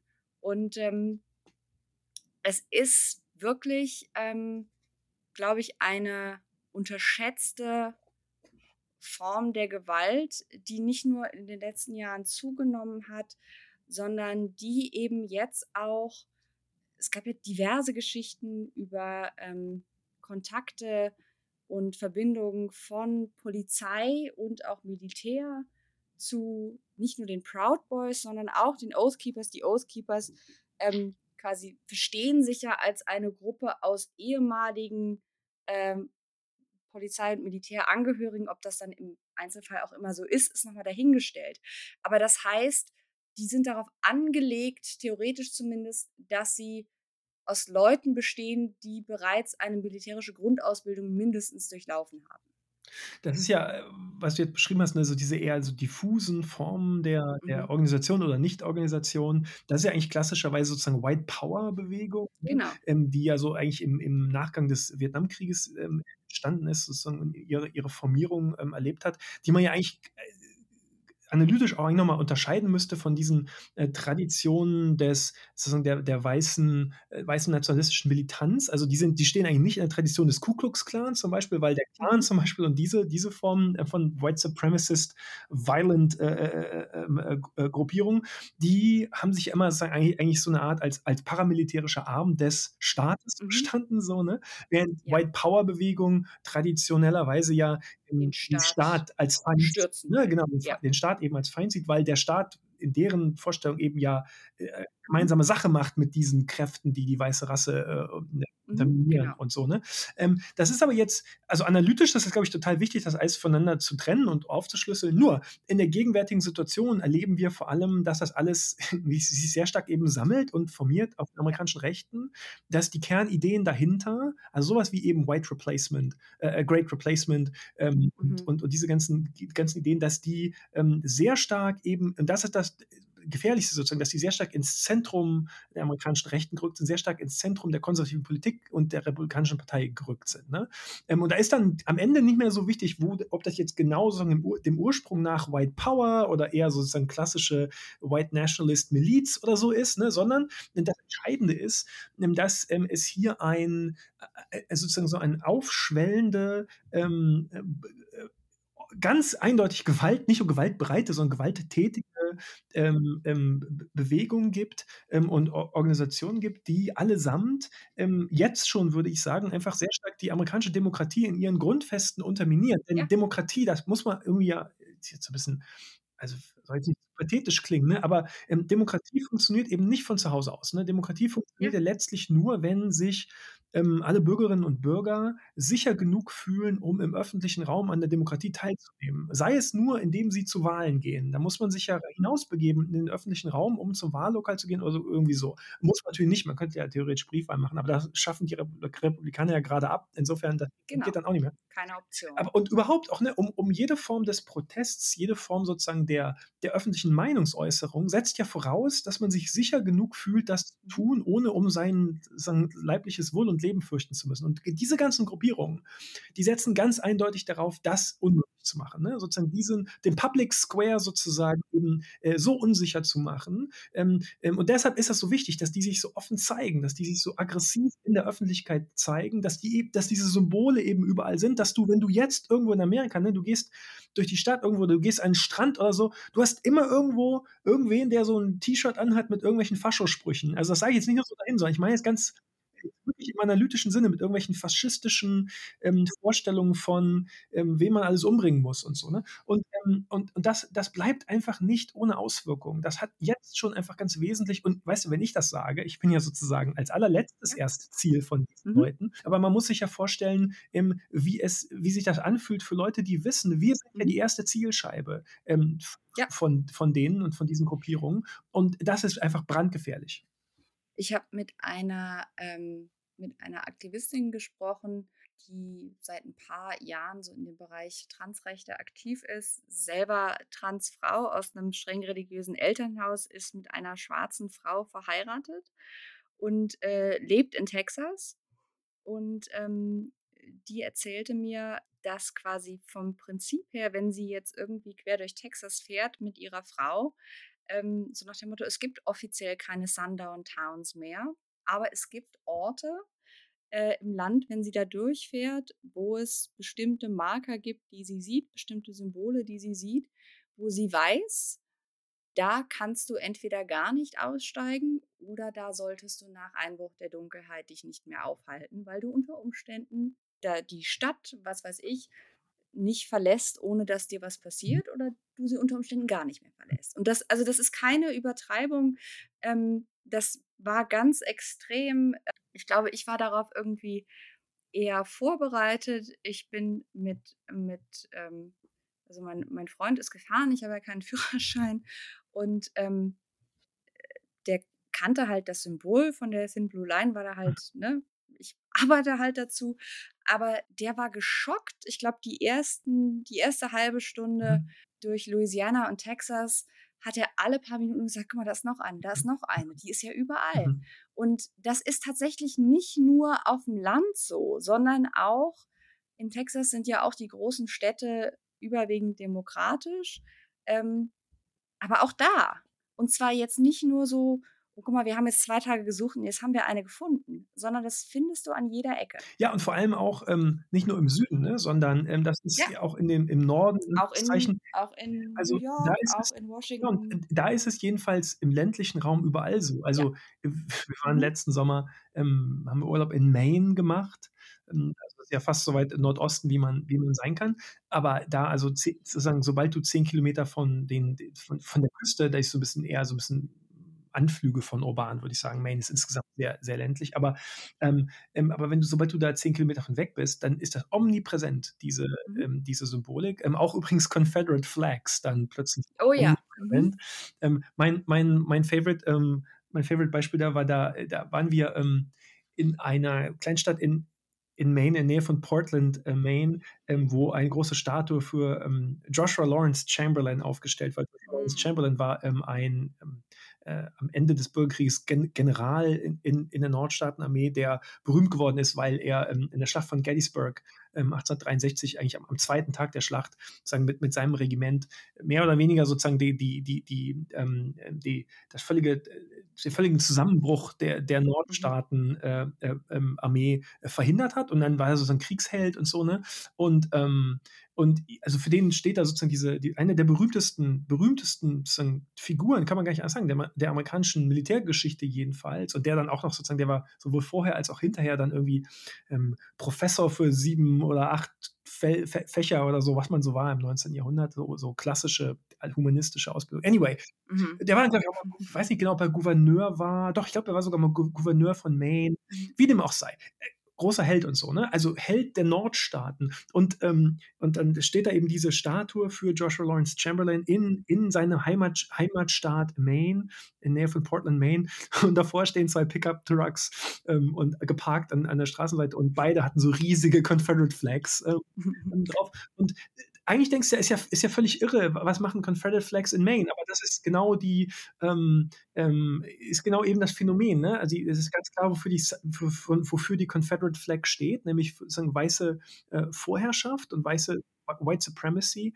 Ähm, und das ist eben kein Phänomen nur der Südstaaten, ähm, sondern eines, das, ähm, Amerika überall mindestens sobald man sich außerhalb sozusagen der der der blauen, äh, äh, äh, urbanen Zentren bewegt, dominiert. Und ich glaube, ähm also, im Übrigen auch, äh, letzter geografischer Beitrag hierzu, auch, äh, ländliche Gegenden im Süden Kaliforniens, ne? Oh, total. Also, Ja, total. absolut. Es ist ja sowieso, glaube ich, 'ne 'ne viel verbreitete Fehl äh, oder Fehlannahme, dass Kalifornien, ähm, irgendwie durchgehend blau sei. Mhm. Also, alleine so also, die ganze Gegend rund um Orange County rum, Südkalifornien insgesamt, wenn's jetzt nicht grade mitten in der Stadt ist, ist tiefrot. Wir sollten vielleicht wirklich mal uns uns irgendwann mal, ähm, eine eine Folge richtig aus ausgiebig dieser, Mhm. ähm, ja, sagen wir mal, der politischen Geografie der USA irgendwie genauer Ja. weil, ähm, das ist ja 'n Phänomen, das man, äh, den Density Gap, äh, nennt. Ähm, das Mhm. ist eigentlich eben es ist eben nicht so, ne, dass es rote Staaten und blaue Staaten gäbe, sondern was es gibt, ist sozusagen, ähm, es gibt, ähm, Gegenden, wenn sie dichter bevölkert sind, also, vor allem eben Mhm. urbane urbane Räume, dann sind sie ausnahmslos, egal in welchem Staat liegen, blau. Also, die wählen demokratisch, während, ähm, dünn besiedelte Gegenden, also, ländliche Gegenden ausnahmslos, äh, rot sind. Egal, ob die in Kalifornien oder in Maine oder sonst wie sind. Und umgekehrt, ne, also, Louisville, Kentucky zum Beispiel ist blau, ja? Louisville selber, die Stadt, ist blau, aber Ja. natürlich nicht. Ähm, Drumrum ist dann rot, das ja. ist total irre, wenn man das mal aufschlüsselt. Ähm, dann ist es tatsächlich so, es gibt einfach so eine bestimmte Bevölkerungsdichte, also so und so viele Mhm. Einwohner pro Quadratkilometer oder so. Und dann kann man mehr oder weniger exakt entlang dieser Linie kann man Ja. sagen, wenn eine Gegend drüber liegt, also dichter besiedelt ist, dann ist sie blau und wenn sie drunter liegt, ist sie rot, ja. Ähm, das ist das ist total frappierend, wenn man's wenn man's zum ersten Mal so aufgeschlüsselt sieht. Deswegen sind, glaube ich, auch so Fragen nach Sezession und so das würde gar nicht entlang dieser vergleichsweise in Anführungszeichen sauberen Linien, wie man sich das so vorstellt, vielleicht zwischen Nord und Süden, ähm, irgendwie dieselben Teile wieder zerfallen wie vorher. Mhm. Das würde gar nicht gehen, weil eben die Verteilung nicht ist Nord-Süd, sondern Stadt-Land. Das ist der das ist der der klarste der klarste sozusagen, wo sich am klarsten die politischen Konfliktlinien, äh, ähm, ähm, greifen lassen, ist eben genau diese Stadt-Land-Density sozusagen Gap, ne? Das das ist wirklich total total frappierend.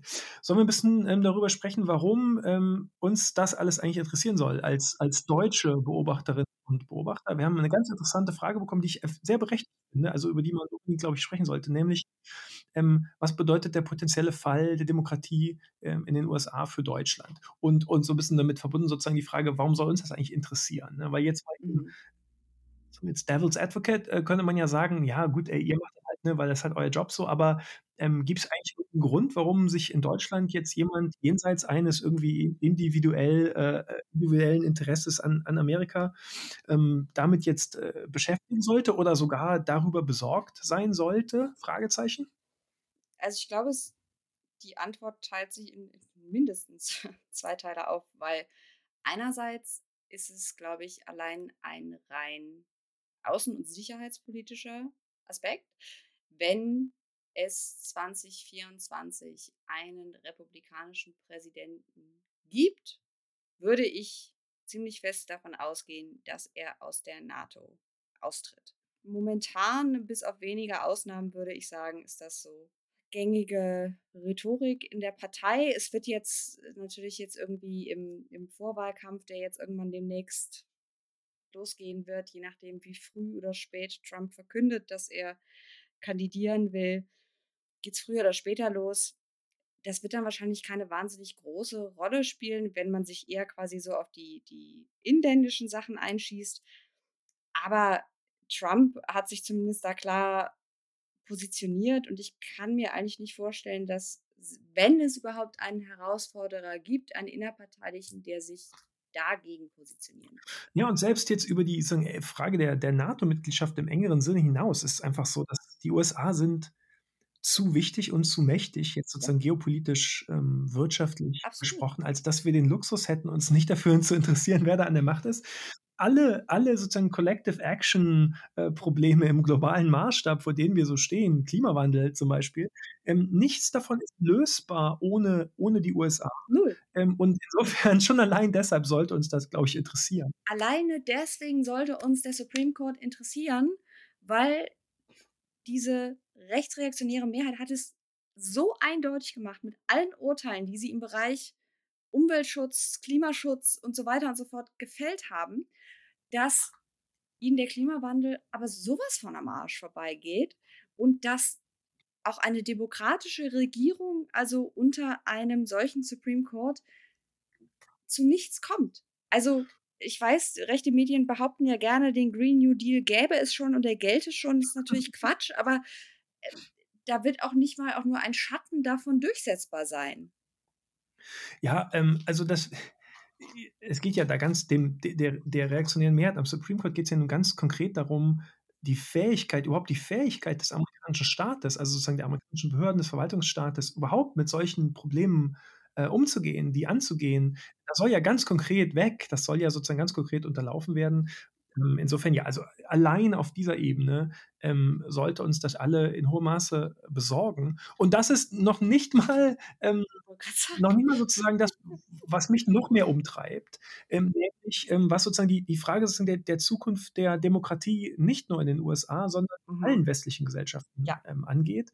Ähm, denn der Konflikt, der da ausgetragen wird in den USA, der Konflikt, der da die die die politische und gesellschaftliche Landschaft bestimmt, der betrifft alle westlichen Demokratien ganz direkt. Der ist in vielerlei Hinsicht der Konflikt, der die nahe Zukunft aller westlichen Gesellschaften bestimmen wird. Im Kern ist ja die Frage, ähm, äh, kann so etwas wie eine multiethnische, multireligiöse, pluralistische Demokratie ähm, funktionieren?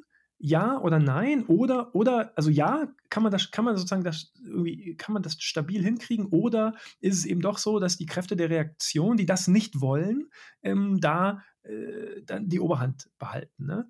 Ähm, und diese, dieser Konflikt, der spielt sich ja nicht nur in den USA ab, sondern ist eben sozusagen, das ist ein transnationaler, inter, inter, inter und Mhm. transnationaler ähm, Konflikt. Auch da, das sage ich glaube ich ganz oft, ne? ähm, auch da ist eigentlich so, dass in vielerlei Hinsicht die Rechten ähm, das viel klarer sehen als die, als die Linken, Mhm. in Anführungszeichen. Oh, haben viel klarere Vorstellung davon, wie eng diese politische Situation in den USA auch mit dem verbunden ist, was bei uns, sage ich jetzt, also Westeuropa oder so, so abgeht. Ähm, das ist ja der Grund, warum die 2016 so begeistert waren von Trump, warum die da so fixiert drauf waren, so begeistert waren.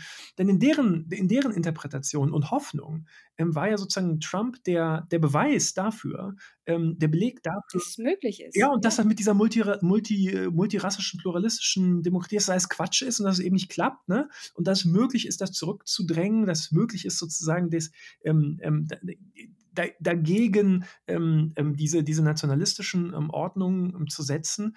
Und ähm, das ist ja sozusagen, die sind ja nicht, das ist ja eigentlich als Analyse vollkommen zutreffend, ne?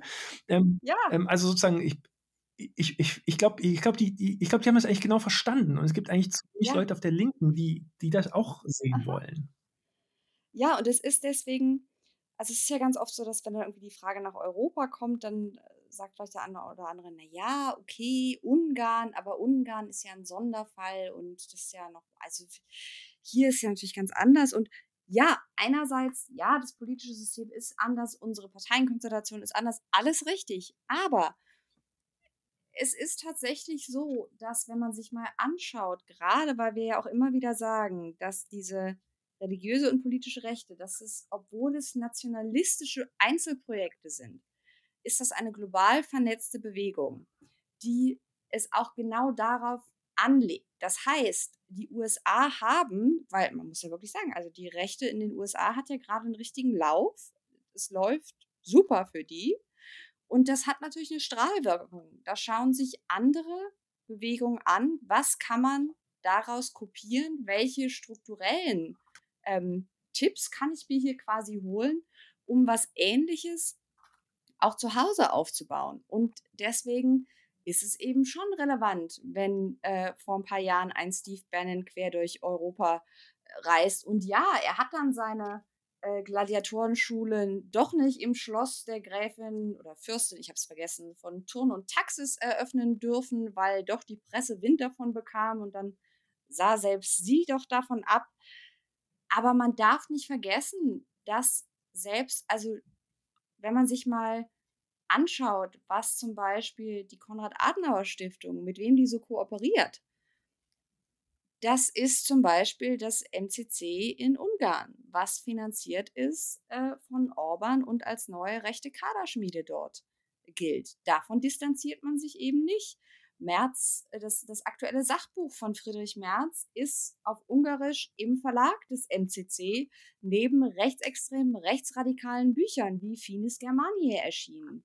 Ähm, März trifft sich, äh, ich glaube Ende, Anfang August, Anfang August, glaube ich, mit Lindsey Graham, über den er selbst noch vor ein paar äh, Jahren, ich weiß gar nicht mehr, ob schon so lange her ist, jedenfalls vor einiger Zeit sagte, ja, Lindsey Graham sei ja eins zu moderat, ist auch Quatsch, aber habe zumindest eine Radikalisierung hingelegt und äh, sei also voll und ganz äh, Trump verfallen.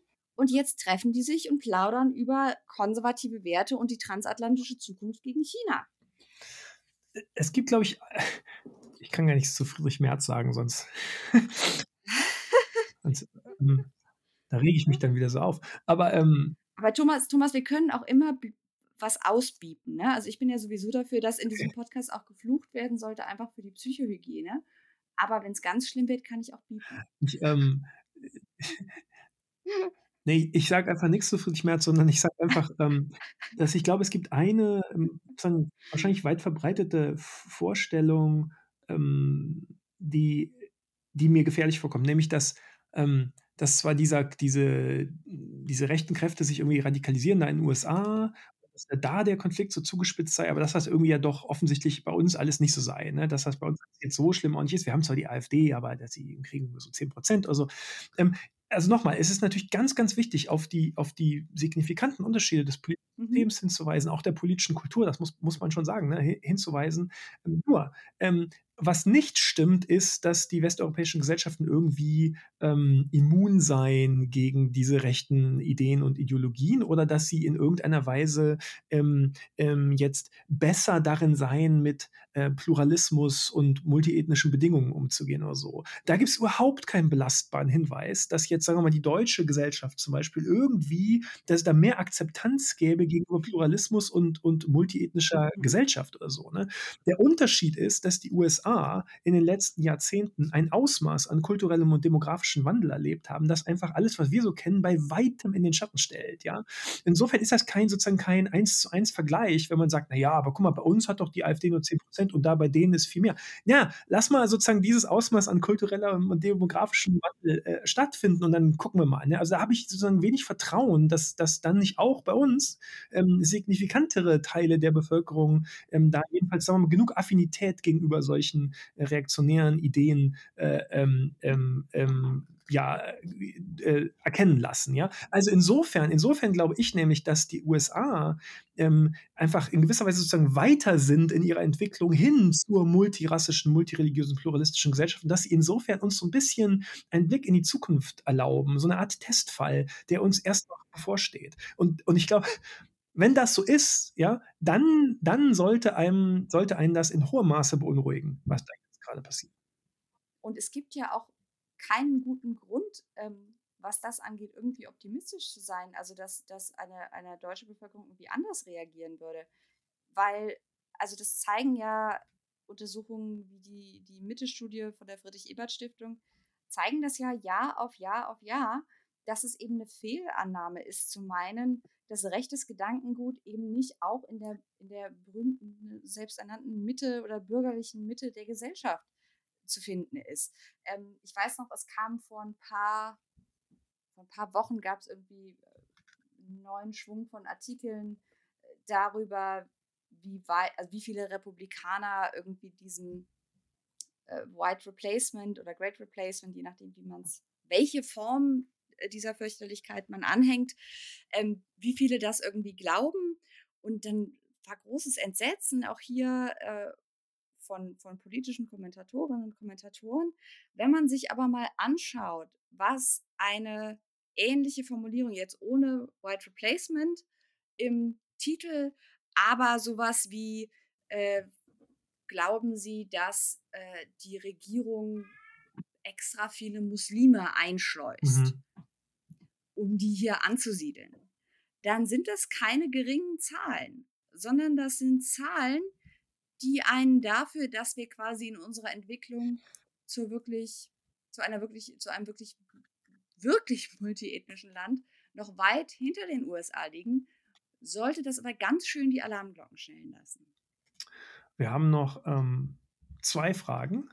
Eine an dich, ganz speziell an dich und eine sozusagen zum, äh zum großen zum großen Finale.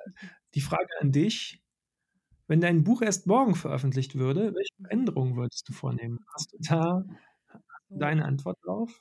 Ist ein ein schwieriges Thema, weil mental muss man ja immer völlig damit abschließen am Abgabetag, weil man weiß, man kann nie wieder etwas daran ändern, außer vielleicht bei der nächsten Ausgabe, wenn sich's gut verkauft. Ähm, es war ja tatsächlich so, ich weiß gar nicht, ob ich das schon mal erzählt habe, dass, äh, die Entscheidung, was SB8 anging, fiel einen Mhm. Tag nach meiner Abgabe. Uff. Und ich hatte das letzte Kapitel so geschrieben dass es quasi schon darauf passte, aber es war halt noch nicht passiert. Deswegen stand es halt noch nicht drin. Und ich habe dann, äh, meine Lektorin und die die Produktion und die Layouter bei Rowohlt bekniet: „Bitte, bitte, bitte, ich brauche doch noch irgendwie so mindestens 3 Seiten mehr, sonst sonst ist es halt Mhm. nicht aktuell genug, sonst fehlt halt 'n großer großer Batzen.“ Ähm, der eben sagt: „Ja doch, die Einschätzung stimmt schon, es geht genau in die Richtung.“ Das ist so 'n bisschen das Problem, wenn man über irgendwas schreibt, was aktuell ist politisch gesehen, könnte man eigentlich jeden Tag noch mehr reinhauen, weil dauernd irgendwas Krasses passiert und auch weiß nicht, ob es nur mein Eindruck ist, aber ich habe zumindest auch mit einigen Kollegen geredet, die jetzt so auch so aus dem akademischen Bereich kommen und die teilweise dann auch irgendwie freischreiben, die auch sagen, sie haben das Gefühl, sie, sie werden dem Ganzen irgendwie gar nicht mehr Herr, weil so viel gleichzeitig passiert, was ja auch irgendwie System hat. Aber, um die Frage jetzt zu beantworten und nicht so ewig herzureden, ähm, ich bin tatsächlich, und das ist so ein bisschen erstaunlich, weil ich eigentlich immer was äh, an meinen Texten irgendwie zum Kritteln finde. Es gibt natürlich Sachen, wo ich jetzt, was weiß ich, irgendwie noch einen extra Text gelesen habe, den ich irgendwie gerne referenzieren würde.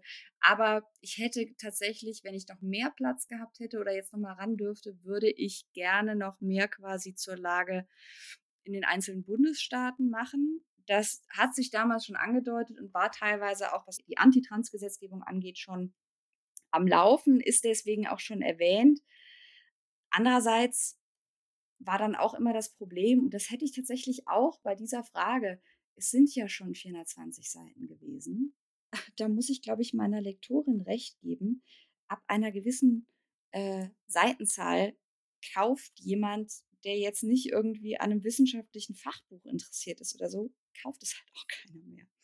Also insofern, was die die Aktivitäten der Republikaner auf Bundesstaatsebene angeht und die Verschmelzung von Republikanern und religiöser Rechte, weil das Buch fokussierte sich ja auf die religiöse Rechte.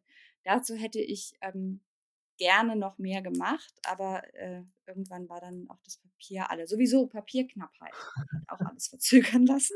Ich meine, es ist einfach grundsätzlich schon ein echtes Problem, ne, dass man, ähm, Ja. wenn man in diesen längeren Projekten sitzt, ähm, ich, ich schreibe ja gerade ein Buch über den Trumpismus sozusagen als Mhm. mit, also ich versuche darin den Trumpismus, den Aufstieg Trumps und des Trumpismus in die, in die ganz langen Linien des Kampfes um die amerikanische Demokratie einzuordnen ähm, und eben darüber zu, zu, zu reflektieren, äh, was daran neu oder anders ist und was aber eben vor allem in den langen Traditionen des Kampfes für oder eben gegen die, die Ausweitung der amerikanischen Demokratie ähm, ähm, zu sehen ist. Und da, ich, man, also mir macht das das Schreiben sehr schwer, weil ich Mhm. dann permanent denke, also erstens ist einfach der Aufwand, um einfach auf dem Laufenden Mhm. zu bleiben, ähm, Ja. ist einfach enorm hoch. Ne? Also es, sind schon wirklich, würde ich sagen, ich glaube, gut, äh, man muss auch fairerweise sagen, alle Leute werden immer über ihre Themen, egal worüber sie schreiben, immer sagen, dass da wahnsinnig viel passiert und wahnsinnig viel Fluss ist und so. Aber hier stimmt es, glaube ich, wirklich, also dass Mhm. ähm, die, die, die, die Dynamik des politischen Konflikts, Konflikts in den USA und, und sozusagen die in vielerlei Hinsicht die Radikalisierung ähm, und die Beschleunigung, die da stattgefunden hat, gerade so Die seit Geschwindigkeit, ja. 2020 nochmal, ne, ähm, Ja. ist schon enorm und äh, erfordert einfach, wenn man einfach dranbleiben will, wenn man einfach hin, hinterherkommen will, einfach enorme, enormen Aufwand. Und das ist eigentlich ja genau, was man nicht braucht, wenn man schreiben soll. Wenn man schreiben soll, muss man sich eigentlich so ein bisschen frei machen davon, die ganze Zeit Nachrichten zu, zu checken und so, ne? Und man muss sich einfach mal konzentrieren und ein bisschen machen und ein bisschen ausklinken. Und ausklinken ist aber irgendwie schwieriger, wenn man den Eindruck hat, dass man, man hat sich mal zwei Tage, äh, zwei Tage, wann habe ich mir letztes Mal zwei Tage ausklinken? Man hat sich mal einen halben Ich wollte gerade sagen, ist aber exzessiv, zwei man Tage. hat sich mal einen halben Nachmittag ausgeklinkt und dann ähm, hat man schon wieder Probleme, noch hinterherzukommen, wo eigentlich gerade die, die, die neuesten reaktionären Gesetze verabschiedet worden sind. Das Mhm, genau, weil es sind schon wieder irgendwie drei Sachen verabschiedet worden. Irgendjemand hat angekündigt, was als nächstes gestrichen werden soll. Dann war noch eine äh, Notfall-Hearing und du bist schon wieder quasi vier Stunden allein im Lesen am Hintertreffen. Ich mache mir manchmal abends meine Gedanken, ähm, was ich irgendwie denke, so, oh, so ein paar, einfach so ein paar Gedanken so relativ lose. Ich denke, kannst jetzt keinen Artikel draus machen, machst du morgen auf Twitter, schreibst du einen twitter oder so. Und dann habe ich schon wahnsinnig Angst morgens, ne? Die denke ich so, oh, ich habe gestern Abend gemacht und dann will ich die morgens um neun bei Twitter raushauen. Denke ich schon so, ja, aber was eigentlich, wenn über Nacht irgendwas passiert ist? Ähm, also das ist ein echtes Problem jetzt sagen wir, für das für das eigene, eigene Schaffen, aber auch für Ja. übrigens auch für die eigene, sagen, wie soll ich sagen, Psychische Gesundheit? ja, Ja. genau, für eigene Mental Wellbeing ist es auch, weil es es gibt keine, es gibt diese permanente Beschallung, ne? Du hast diese permanente Eskalation. Ja, du hast einfach vor allem diesen permanenten Noise, ne? Also, es ist einfach immer es ist halt immer ganz viel los und es gibt einfach nicht nie das Gefühl, dass man sich mal einfach mal auch mal zurücklehnen kann und sagen kann: „Jetzt ist mal gut.“ Ähm, Mhm. na ja, anyway, wollen jetzt aber nicht zu viel klagen. Das ist vielleicht vielleicht äh, vielleicht auch Quatsch. Mhm. Ähm, stattdessen machen wir ähm, die die letzte die letzte Frage, das letzte große große Thema. Ähm, wir haben 'ne ganze Menge Fragen bekommen, die so in die Richtung gehen: „Ja, aber was was kann man denn jetzt eigentlich machen konkret?“ Jetzt mal so Diagnose hin oder he äh, also Diagnose ist alles schön und gut, aber was tun? Was was was sollten die Demokraten tun? Was würdet ihr tun? Und da haben wir sozusagen als stellvertretend, ähm, eine Frage bekommen, ähm, die auch ganz witzig, äh, formuliert ist. Deshalb deshalb lese ich sie vor. Durch eine Verkettung seltsamer Umstände wird Annika ab sofort die neue Präsidentin der USA und Thomas Vize. Also, da vielleicht mal in äh, Klammer auf, ne? Das sind schon 'ne ganze Menge seltsame Umstände, inklusive einiger. Verfassungsänderungen, die da Radikaler Verfassungsänderung. Aber gut, ey, sei es drum, ne? Aber okay, okay, Ähm, okay. jetzt ganz wichtig, das ist ganz wichtig, Senat, Haus und Supreme Court bleiben unverändert. Also, uns wird sozusagen leider keine, äh, Blue Wave, äh, äh, äh, Majorities werden uns nicht mit auf 'n Weg gegeben, sondern wir haben einfach wir wir haben das Weiße Haus, aber sonst haben wir mit der mit der politischen Situation zu tun, wie sie eben grade ist. Und jetzt die Frage: Wie sehen eure ersten 100 Tage aus? Ähm, das finde ich interessant, so als Möglichkeit darüber zu reflektieren, was wir denn glauben, was eigentlich passieren sollte. Was sollte passieren, Präsidentin Präsidentin Borg-Schmidt? Ja, ist 'ne 'ne 'ne 'ne gute Frage. Wir haben eben schon mal so so off off Mic, äh, darüber gesprochen, dass wir beide mit diesen Rollen aus mit mit beiden Rollen, also sowohl Vizepräsident als auch Präsident, Präsidentin, ähm, sehr unglücklich wären und lieber so irgendwie Special Advisors oder so was im Hintergrund wären. Aber das haben wir dahingestellt. Also jetzt von zu Hause aus arbeiten dürfen, ist ganz Genau. Ne, also Entschuldigung, ich kann leider nicht ins Weiße Haus kommen. Ich, äh, Ich mache heute Homeoffice. Ich habe 'n Hund. Das wäre schon was. Ich habe 'n Hund, ich muss mit dem Hund raus. Der Hund hat 'n Playdate, das geht leider nicht. Ähm, ja, also erst mal, ähm, grundsätzlich allererstes Abschaffung des Filibusters. So, jetzt wurde ja gesagt, ähm wir haben keine größere Mehrheit, sondern es bleibt alles so beschissen, wie es Verzeihung ist. Ähm, ich würde tatsächlich sagen, und das ist auch das, was ich persönlich finde gut, ich bin jetzt keine politische Strategin, aber aus meiner Sicht finde ich, dass das Weiße Haus, was Mansion und Sinema angeht, nicht nur hinter verschlossenen Türen Druck machen sollte, sondern ganz klar Mhm. formulieren, wieder und wieder und wieder und wieder, was das bedeutet, dass diese 2 Hirnis sich da verweigern Mhm. und was das konkret für die Leben von Millionen von Menschen bedeutet. Und ich würde mittlerweile wirklich sagen also, ne, meine, könnte man als Präsident nicht offiziell machen, aber völlig wurscht, was ihr findet, um diese 2 davon zu überzeugen. Sei es jetzt, weil sie Angst haben, dass sie irgendwie nicht mehr in 'n Supermarkt gehen können, ohne dass sie ausgebuht werden, ist an dieser Stelle, glaube ich, tatsächlich wurscht, weil ohne dass der Filibuster fällt, wird nichts passieren. Dann geht das ganz, ganz schnell den Bach runter. Also, ich habe, ähm zunächst mal das sollte man vielleicht mal vorweg sagen. Ich würde zunächst mal also, ich kann gar nix machen. Als Vize könnte ich gar nix machen. Aber jetzt tun wir mal so, als Ne, sagen wir mal, wir wir teilen uns das Amt. Wir machen Genau, wir das tun wegen Work-Life-Balance machen wir Ja, wir tun jetzt mal so, als als hätten wir sozusagen beide Mhm. prä präsidiale präsidiale Macht. Ähm, zunächst mal, ähm, würde ich würde ich alle Möglichkeiten ausschöpfen, was so präsidiale Executive Orders angeht. Ähm, äh, das wird das meiste davon würde also, der Präsident hat ja relativ weitgehende, allerdings sehr stark umstrittene, ähm, Vollmachten, so solche sozusagen Mhm. präsidialen Anordnungen am am Kongress vorbei sozusagen, ähm, äh, zu erlassen. Allerdings würde das meiste davon sicher von irgend 'nem rechten Richter kassiert werden und der Supreme Court würde dann das bestätigen, dass er kassiert worden ist. Das ist so Aber das ist so, es würde Zeit ja, kaufen. und Es würde auch es wäre auch 'n kaufen. klares Signal, ne? Und, äh, in diese Ja. Richtung geht auch insgesamt so meine Überlegung, dass ich sehr auffällig finde, dass, ähm, das derzeitige Weiße Haus und vor allem der Präsident, Joe Biden, einfach überhaupt kaum als ähm, kaum sozusagen in diesen öffentlichen Kämpfen, ähm, äh, äh, auftritt oder oder sozusagen 'ne 'ne Rolle spielt. Es hat eigentlich noch nie oder noch kaum es in der jüngeren Geschichte 'n Präsidenten gegeben, der so wenig die öffentliche Diskussion bestimmt oder mitbestimmt hat. Ähm, Auch so wenig sichtbar Ja, war, oder? genau. Also, ich habe so das Gefühl, wann immer wir ihn sehen oder sehr häufig mit einigen wenigen Ausnahmen, ähm, wie zum Beispiel seine, seine Voting Mhm. Rights äh, Rede, die er in, in, ich glaube, es war in Georgia Mhm. gehalten hat. Wir sehen ihn eigentlich immer vor irgendwelchen Bücherregalen aus irgendeinem Flügel des Weißen Hauses und ähm, aber nie das, was du eigentlich in so einer Situation als politischer Stratege eigentlich willst. Du willst, es ist so ein bisschen wie ähm, wenn ein Staatsoberhaupt nach einer Umweltkatastrophe die Gegenden besucht, die es besonders hart getroffen Mhm. hat. Das hilft jetzt vielleicht nicht konkret, äh, wenn der da mit Leuten redet, aber es ist ein Signal für die Leute vor Ort. Wir haben euch gehört, wir verstehen, wie schlimm es gerade ist und wir setzen alles daran, dass es besser wird. Währenddessen Joe Biden momentan in wirklich einer Art und Weise, die ich auch aus reiner PR-Sicht eigentlich manchmal echt nicht fassen kann, total passiv wirkt. Also, ne, das ist der Präsident, das ist quasi das letzten Endes der mächtigste Mann der Welt und es fällt ihm nichts Besseres ein, außer zu sagen, ja, wir müssen jetzt mal abwägen, wie die Gesetzeslage ist.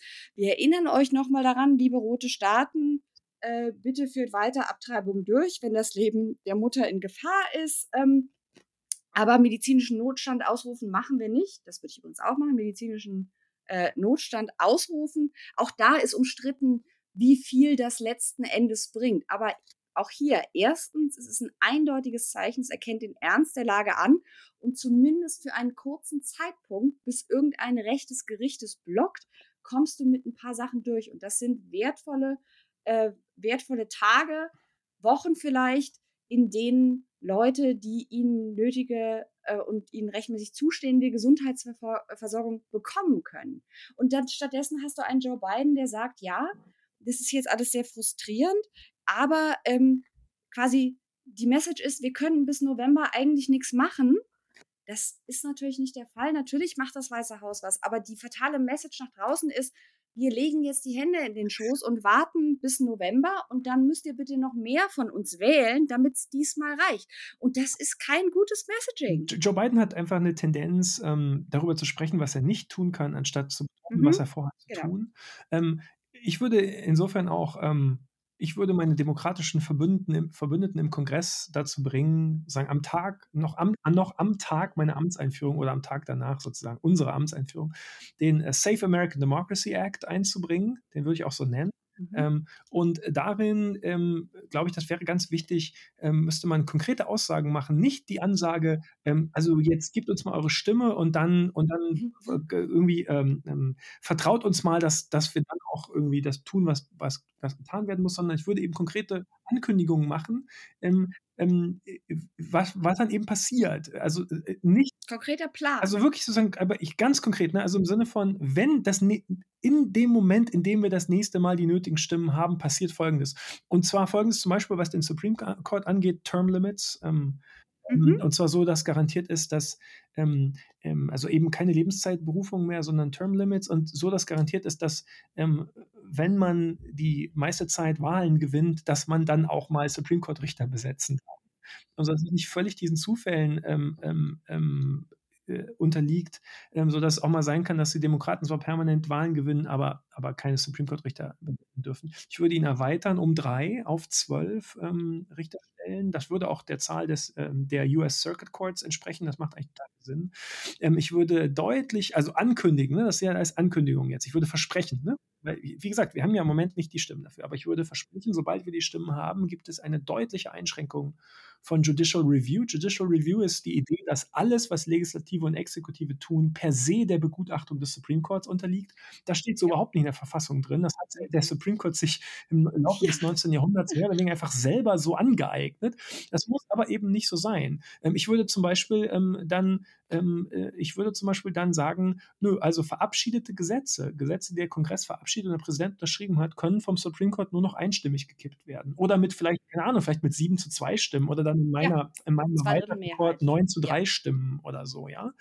Ähm, ich würde außerdem versprechen, alle bestehenden Grundrechte inklusive äh, Abtreibung per Gesetz zu kodifizieren ähm, und, ähm, und, und ansonsten, also das wäre sozusagen alles jetzt auf den Supreme Court Mhm. Oh, da fällt noch fällt noch ein zum Supreme Court, bindende, ähm, Ja, Ethikrichtlinien das ist sowieso gut. für Das Supreme ist ja Court absolut das Justices. absolute No-Brainer, ne? Dass dass dass das nicht gibt, ist absolut absurd. Also, das wäre alles Supreme Court bezogen. Ansonsten, ähm, ganz klar sozusagen ankündigen, oberste Priorität hat demokratisierende Reform des Systems, also sozusagen überparteiliche Election Commissions, äh, Verbot von Gerrymandering, Mindeststandards für Voting Rights, äh, äh, Electoral College kommt weg, Senat wird erweitert, Washington DC und Puerto Rico kriegen jeweils 2 Senatoren. Ähm, also noch mal, d wa worum es geht, ist nicht zu sagen: „Äh, habt ihr nicht verstanden, die haben nicht die Stimmen dafür.“ Doch, haben wir verstanden, verstehen wir. Äh, glaubt glaubt es uns bitte, dass wir das amerikanische politische System ja. verstanden haben.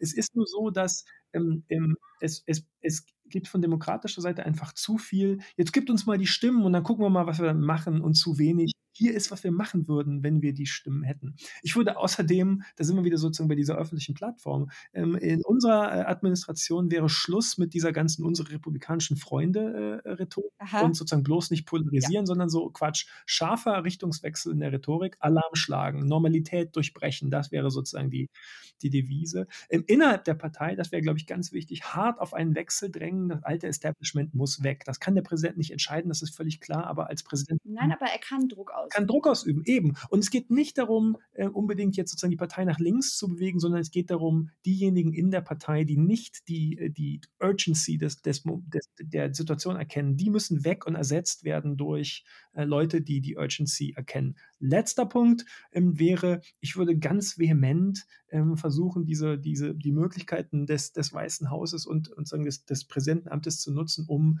ähm, ähm, dabei zu helfen, die Zivilgesellschaft breit zu mobilisieren. Ich bin fest davon überzeugt, dass, ähm, die die Rettung der amerikanischen Demokratie, ähm, nicht von innerhalb der bestehenden Institutionen der Parteien kommen kann. Die haben jetzt einfach zu lange bewiesen, dass sie's nicht schaffen. Ich glaube, dass es sozusagen insofern eine, ähm, von außerhalb der bestehenden Institutionen 'ne breit angelegte zivilgesellschaftliche Mobilisierung braucht, die Druck macht. Druck nicht so sehr auf die Republikaner: „Ey, machen wir uns mal nix vor.“ Ähm, die wird man von nix überzeugen können, ja? Oder beziehungsweise die sind ja überzeugt von dem, was sie tun. Also, da wird kein Massenprotest der Welt wird wird da irgendwas ein nein. Aber innerhalb meiner eigenen Partei, der Demokratischen Partei, ja, ähm, Druck ausüben auf diejenigen, die eben noch nicht verstanden haben, wie urgent die Situation ist und die noch nicht bereit sind, an ihren Träumen von Bipartisanship äh, äh, äh, von von ihren Träumen von Bipartisanship zu lassen oder oder keine Ahnung, die immer noch am Filibuster festhalten wollen. Da klarzumachen: „Nein, nein, nein, die breite amerikanische Bevölkerung, ähm, ähm, steht hinter der Demokratie und nicht hinter diesen äh, hinter diesen, äh, Normen und Institutionen, die die zum zu zu zu Totengräbern der amerikanischen Demokratie werden.“ Ähm, das ist alles da das muss man ganz klar sagen, ne? Das wäre alles keine Garantie, dass es klappt. Ähm, es gibt da wirklich äh, das das ist so, ja? Also, die Leute, die sagen also, man muss man muss mit der bei aller Kritik auch immer bedenken, dass die Hände weitgehend gebunden sind. Das stimmt. Es gibt ähm, es gibt da ähm, äh, es gibt da enge Grenzen, was man tun kann. Aber es gibt auch Dinge, die man tun kann und die Ja. nicht passieren. Genau, es gibt zum Beispiel und wie gesagt, ne, wir sind keine Juristen, aber wir lesen viel von Juristen, die wissen, wovon sie schreiben. Und es gibt diverse auch grade jetzt, was das Abtreibungsrecht angeht es gibt diverse zumindest Möglichkeiten oder Überlegungen, wie man also beispielsweise um das Hyde Amendment rumkommt, also um dieses Amendment, das es verbietet, dass Steuergelder irgendwie in äh, in die zur Verfügungstellung von, äh, Abortion Services fließen. Ähm, da gibt es Schlupflöcher, die noch nicht ausgeschöpft sind. Wie gesagt, auch da ist es keine Garantie dafür, dass es funktioniert. Aber wenn man sich mit einem politischen Gegner konfrontiert sieht, dessen Strategie es ist, äh, wirklich Scheiße an die Wand zu werfen, das kann man, glaube ich, wirklich nicht anders sagen, also abstrusestes Zeug zu probieren, vor Gericht durchzubekommen, äh, die Gerichte letzten Endes zu fluten mit einem Haufen an Nonsens und darauf zu hoffen, dass irgendwo eins durchrutscht und das dann dass man das dann quasi über diverse Wedge Issues zu so 'nem Watershed Moment ausbauen kann. Dann kann ich nicht sagen: „Ne, du, das können wir gar nicht probieren, weil nachher scheitert es dann vor Gericht.“ Scheißegal, wenn's vor Gericht scheitert. Wie gesagt, alles probieren, was irgendwie möglich ist. Es gibt dann auch noch beispielsweise ein ebenfalls, was Abtreibungsrecht angeht, ein ein ziemlich gefährliches Loophole, was, äh, was die, die HIPAA-Gesetze, also die, die quasi äh, Regelungen von, da sind wir wieder bei Privatsphäre und äh, Datenschutz und so weiter, was Gesundheitsdaten angeht. Ähm, es ist momentan äh, Healthcare-Providern erlaubt, äh, Daten und Informationen über Procedures an Law Enforcement, also an Polizei und so weiter, weiterzugeben. Wenn das jetzt so weitergeht, wie es momentan aussieht und Abtreibung kriminalisiert wird in äh, diversen roten Bundesstaaten, dann ist auch das eine Gefahrenstelle, die man unbedingt stopfen muss. Go vote! vote harder. Ähm, äh, auch ziemlich, ja. also auch sozusagen stimmlich und ich bin auch pitch, pitchnass geschwitzt. Ich auch. ähm, ja. Seelisch auch. Das waren, das waren alle, nicht alle Fragen, die wir bekommen haben, aber ich glaube, alle sozusagen so Themen, ähm, zu denen Fragen bekommen haben, alle Fragenkomplexe, die wir bekommen haben. Ähm, und ich glaube, wir haben wenigstens versucht, das hat uns, das hat uns die Gelegenheit gegeben, in, in verschiedene Richtungen zu, zu überlegen und zu reflektieren. Ähm, ich hoffe, es war nicht zu sehr ausschweifend, aber vielleicht ist das auch gar nicht schlecht, dass, dass man einfach mal sozusagen alle möglichen Richtungen ähm, so ein bisschen laufen lässt, was, was einem zu so Fragen ähm, ebenso einfällt. Ähm, und besonders erbaulich war es jetzt auch wieder nicht, ne? Nee, aber also seien wir ehrlich, Thomas, das ist es irgendwie nie. also inhaltlich zumindest nicht. Ähm, wie gesagt, wir versuchen, unsere Nische ist inhaltlich unangenehm, menschlich angenehm. Neu. Wie war das? Wie hat das jemand gesagt? Ähm, ist nicht angenehm, aber notwendig oder so, ne? Ja, genau. Ähm, das klingt aber so ein bisschen wie irgendwie so Besuch beim Zahnarzt oder so, ne? Auch, eine Wurzelbehandlung bitte oder einmal Podcast hören. Ja gut, aber äh, also ich glaube ehrlich gesagt, ähm, mein Eindruck war jetzt bei den Fragen, die wir bekommen haben, ähm, dass, dass die Leute, die uns, die, die den Podcast hören, ähm, im Großen und Ganzen einfach auch, dass, dass, dass die dieselben Sachen umtreiben, die uns auch umtreiben. Mhm. Ja, also ähm, da waren jetzt ja keine Fragen dabei, wo ich dachte, hä, ähm, warum soll man sich denn jetzt in der derzeitigen Situation mhm. damit beschäftigen? Oder wie, ja. wie, kommt man denn auf so einen Quatsch oder irgendwie so? Sondern ähm, würde ich sagen, ähm, also die aller, aller, allermeisten Fragen einfach, würde ich sagen, in, in die Richtung, wo ich auch sagen würde, ja, genau, das sind halt leider die Sachen, über die man sich jetzt im Moment Gedanken machen muss. Und ähm, die Chance haben wir jetzt einmal genutzt. Ähm, und ich glaube, es ist eigentlich ganz, eine ganz gute Idee, ähm, immer mal wieder so, mhm. so eine, ähm, so eine QA-Session einzulegen. Genau, wir können auch mal überlegen, ob wir vielleicht, ich glaube, wir haben theoretisch eine E-Mail-Adresse. Ich muss sie mal raussuchen. Ich habe vergessen, wie sie heißt. Das wäre vielleicht keine ähm, schlechte Idee, ja. Ne, weil es gibt ja, also ich, ich könnte auf unserer Website so ein quasi so ein, so einen Kontaktbogen einfach äh, bauen. Das geht relativ einfach. Es klingt jetzt so, als würde ich mich mit IT auskennen. Kenne ich mich überhaupt nicht, aber Squarespace kann das. Und ähm, das wäre, also glaube ich, einerseits auch, weiß ich nicht, für Leute irgendwie aus Medienbereich, die Kontakt aufnehmen wollen und uns nicht finden, günstig. Aber auch, wenn ihr irgendwie bestimmte Fragen habt, könntet ihr die dann, sobald das existiert, es existiert noch nicht, ähm, hinschicken und wir könnten quasi parallel sammeln, ohne ja. dass wir jetzt jedes Mal irgendwie einen Aufruf machen müssen oder so. Und wenn wir quasi genug beisammen haben, könnten wir dann mal so eine QA-Folge äh, wieder dazwischen schieben. Ja, ein Reservoir an Fragen aufbauen. Das genau. ist eine genau. gute Idee und auch immer ein guter, wie gesagt, auch immer ein guter, glaube ich, so ein ganz guter Eindruck davon, äh, mhm. was, was, ähm, worüber wir vielleicht sprechen sollten und worüber wir uns Gedanken machen sollten. Okay. Genau danke fürs Zuhören und ähm, danke, dass ihr wieder so lange zugehört habt. Und äh, bis zum nächsten Mal. Bye, bye.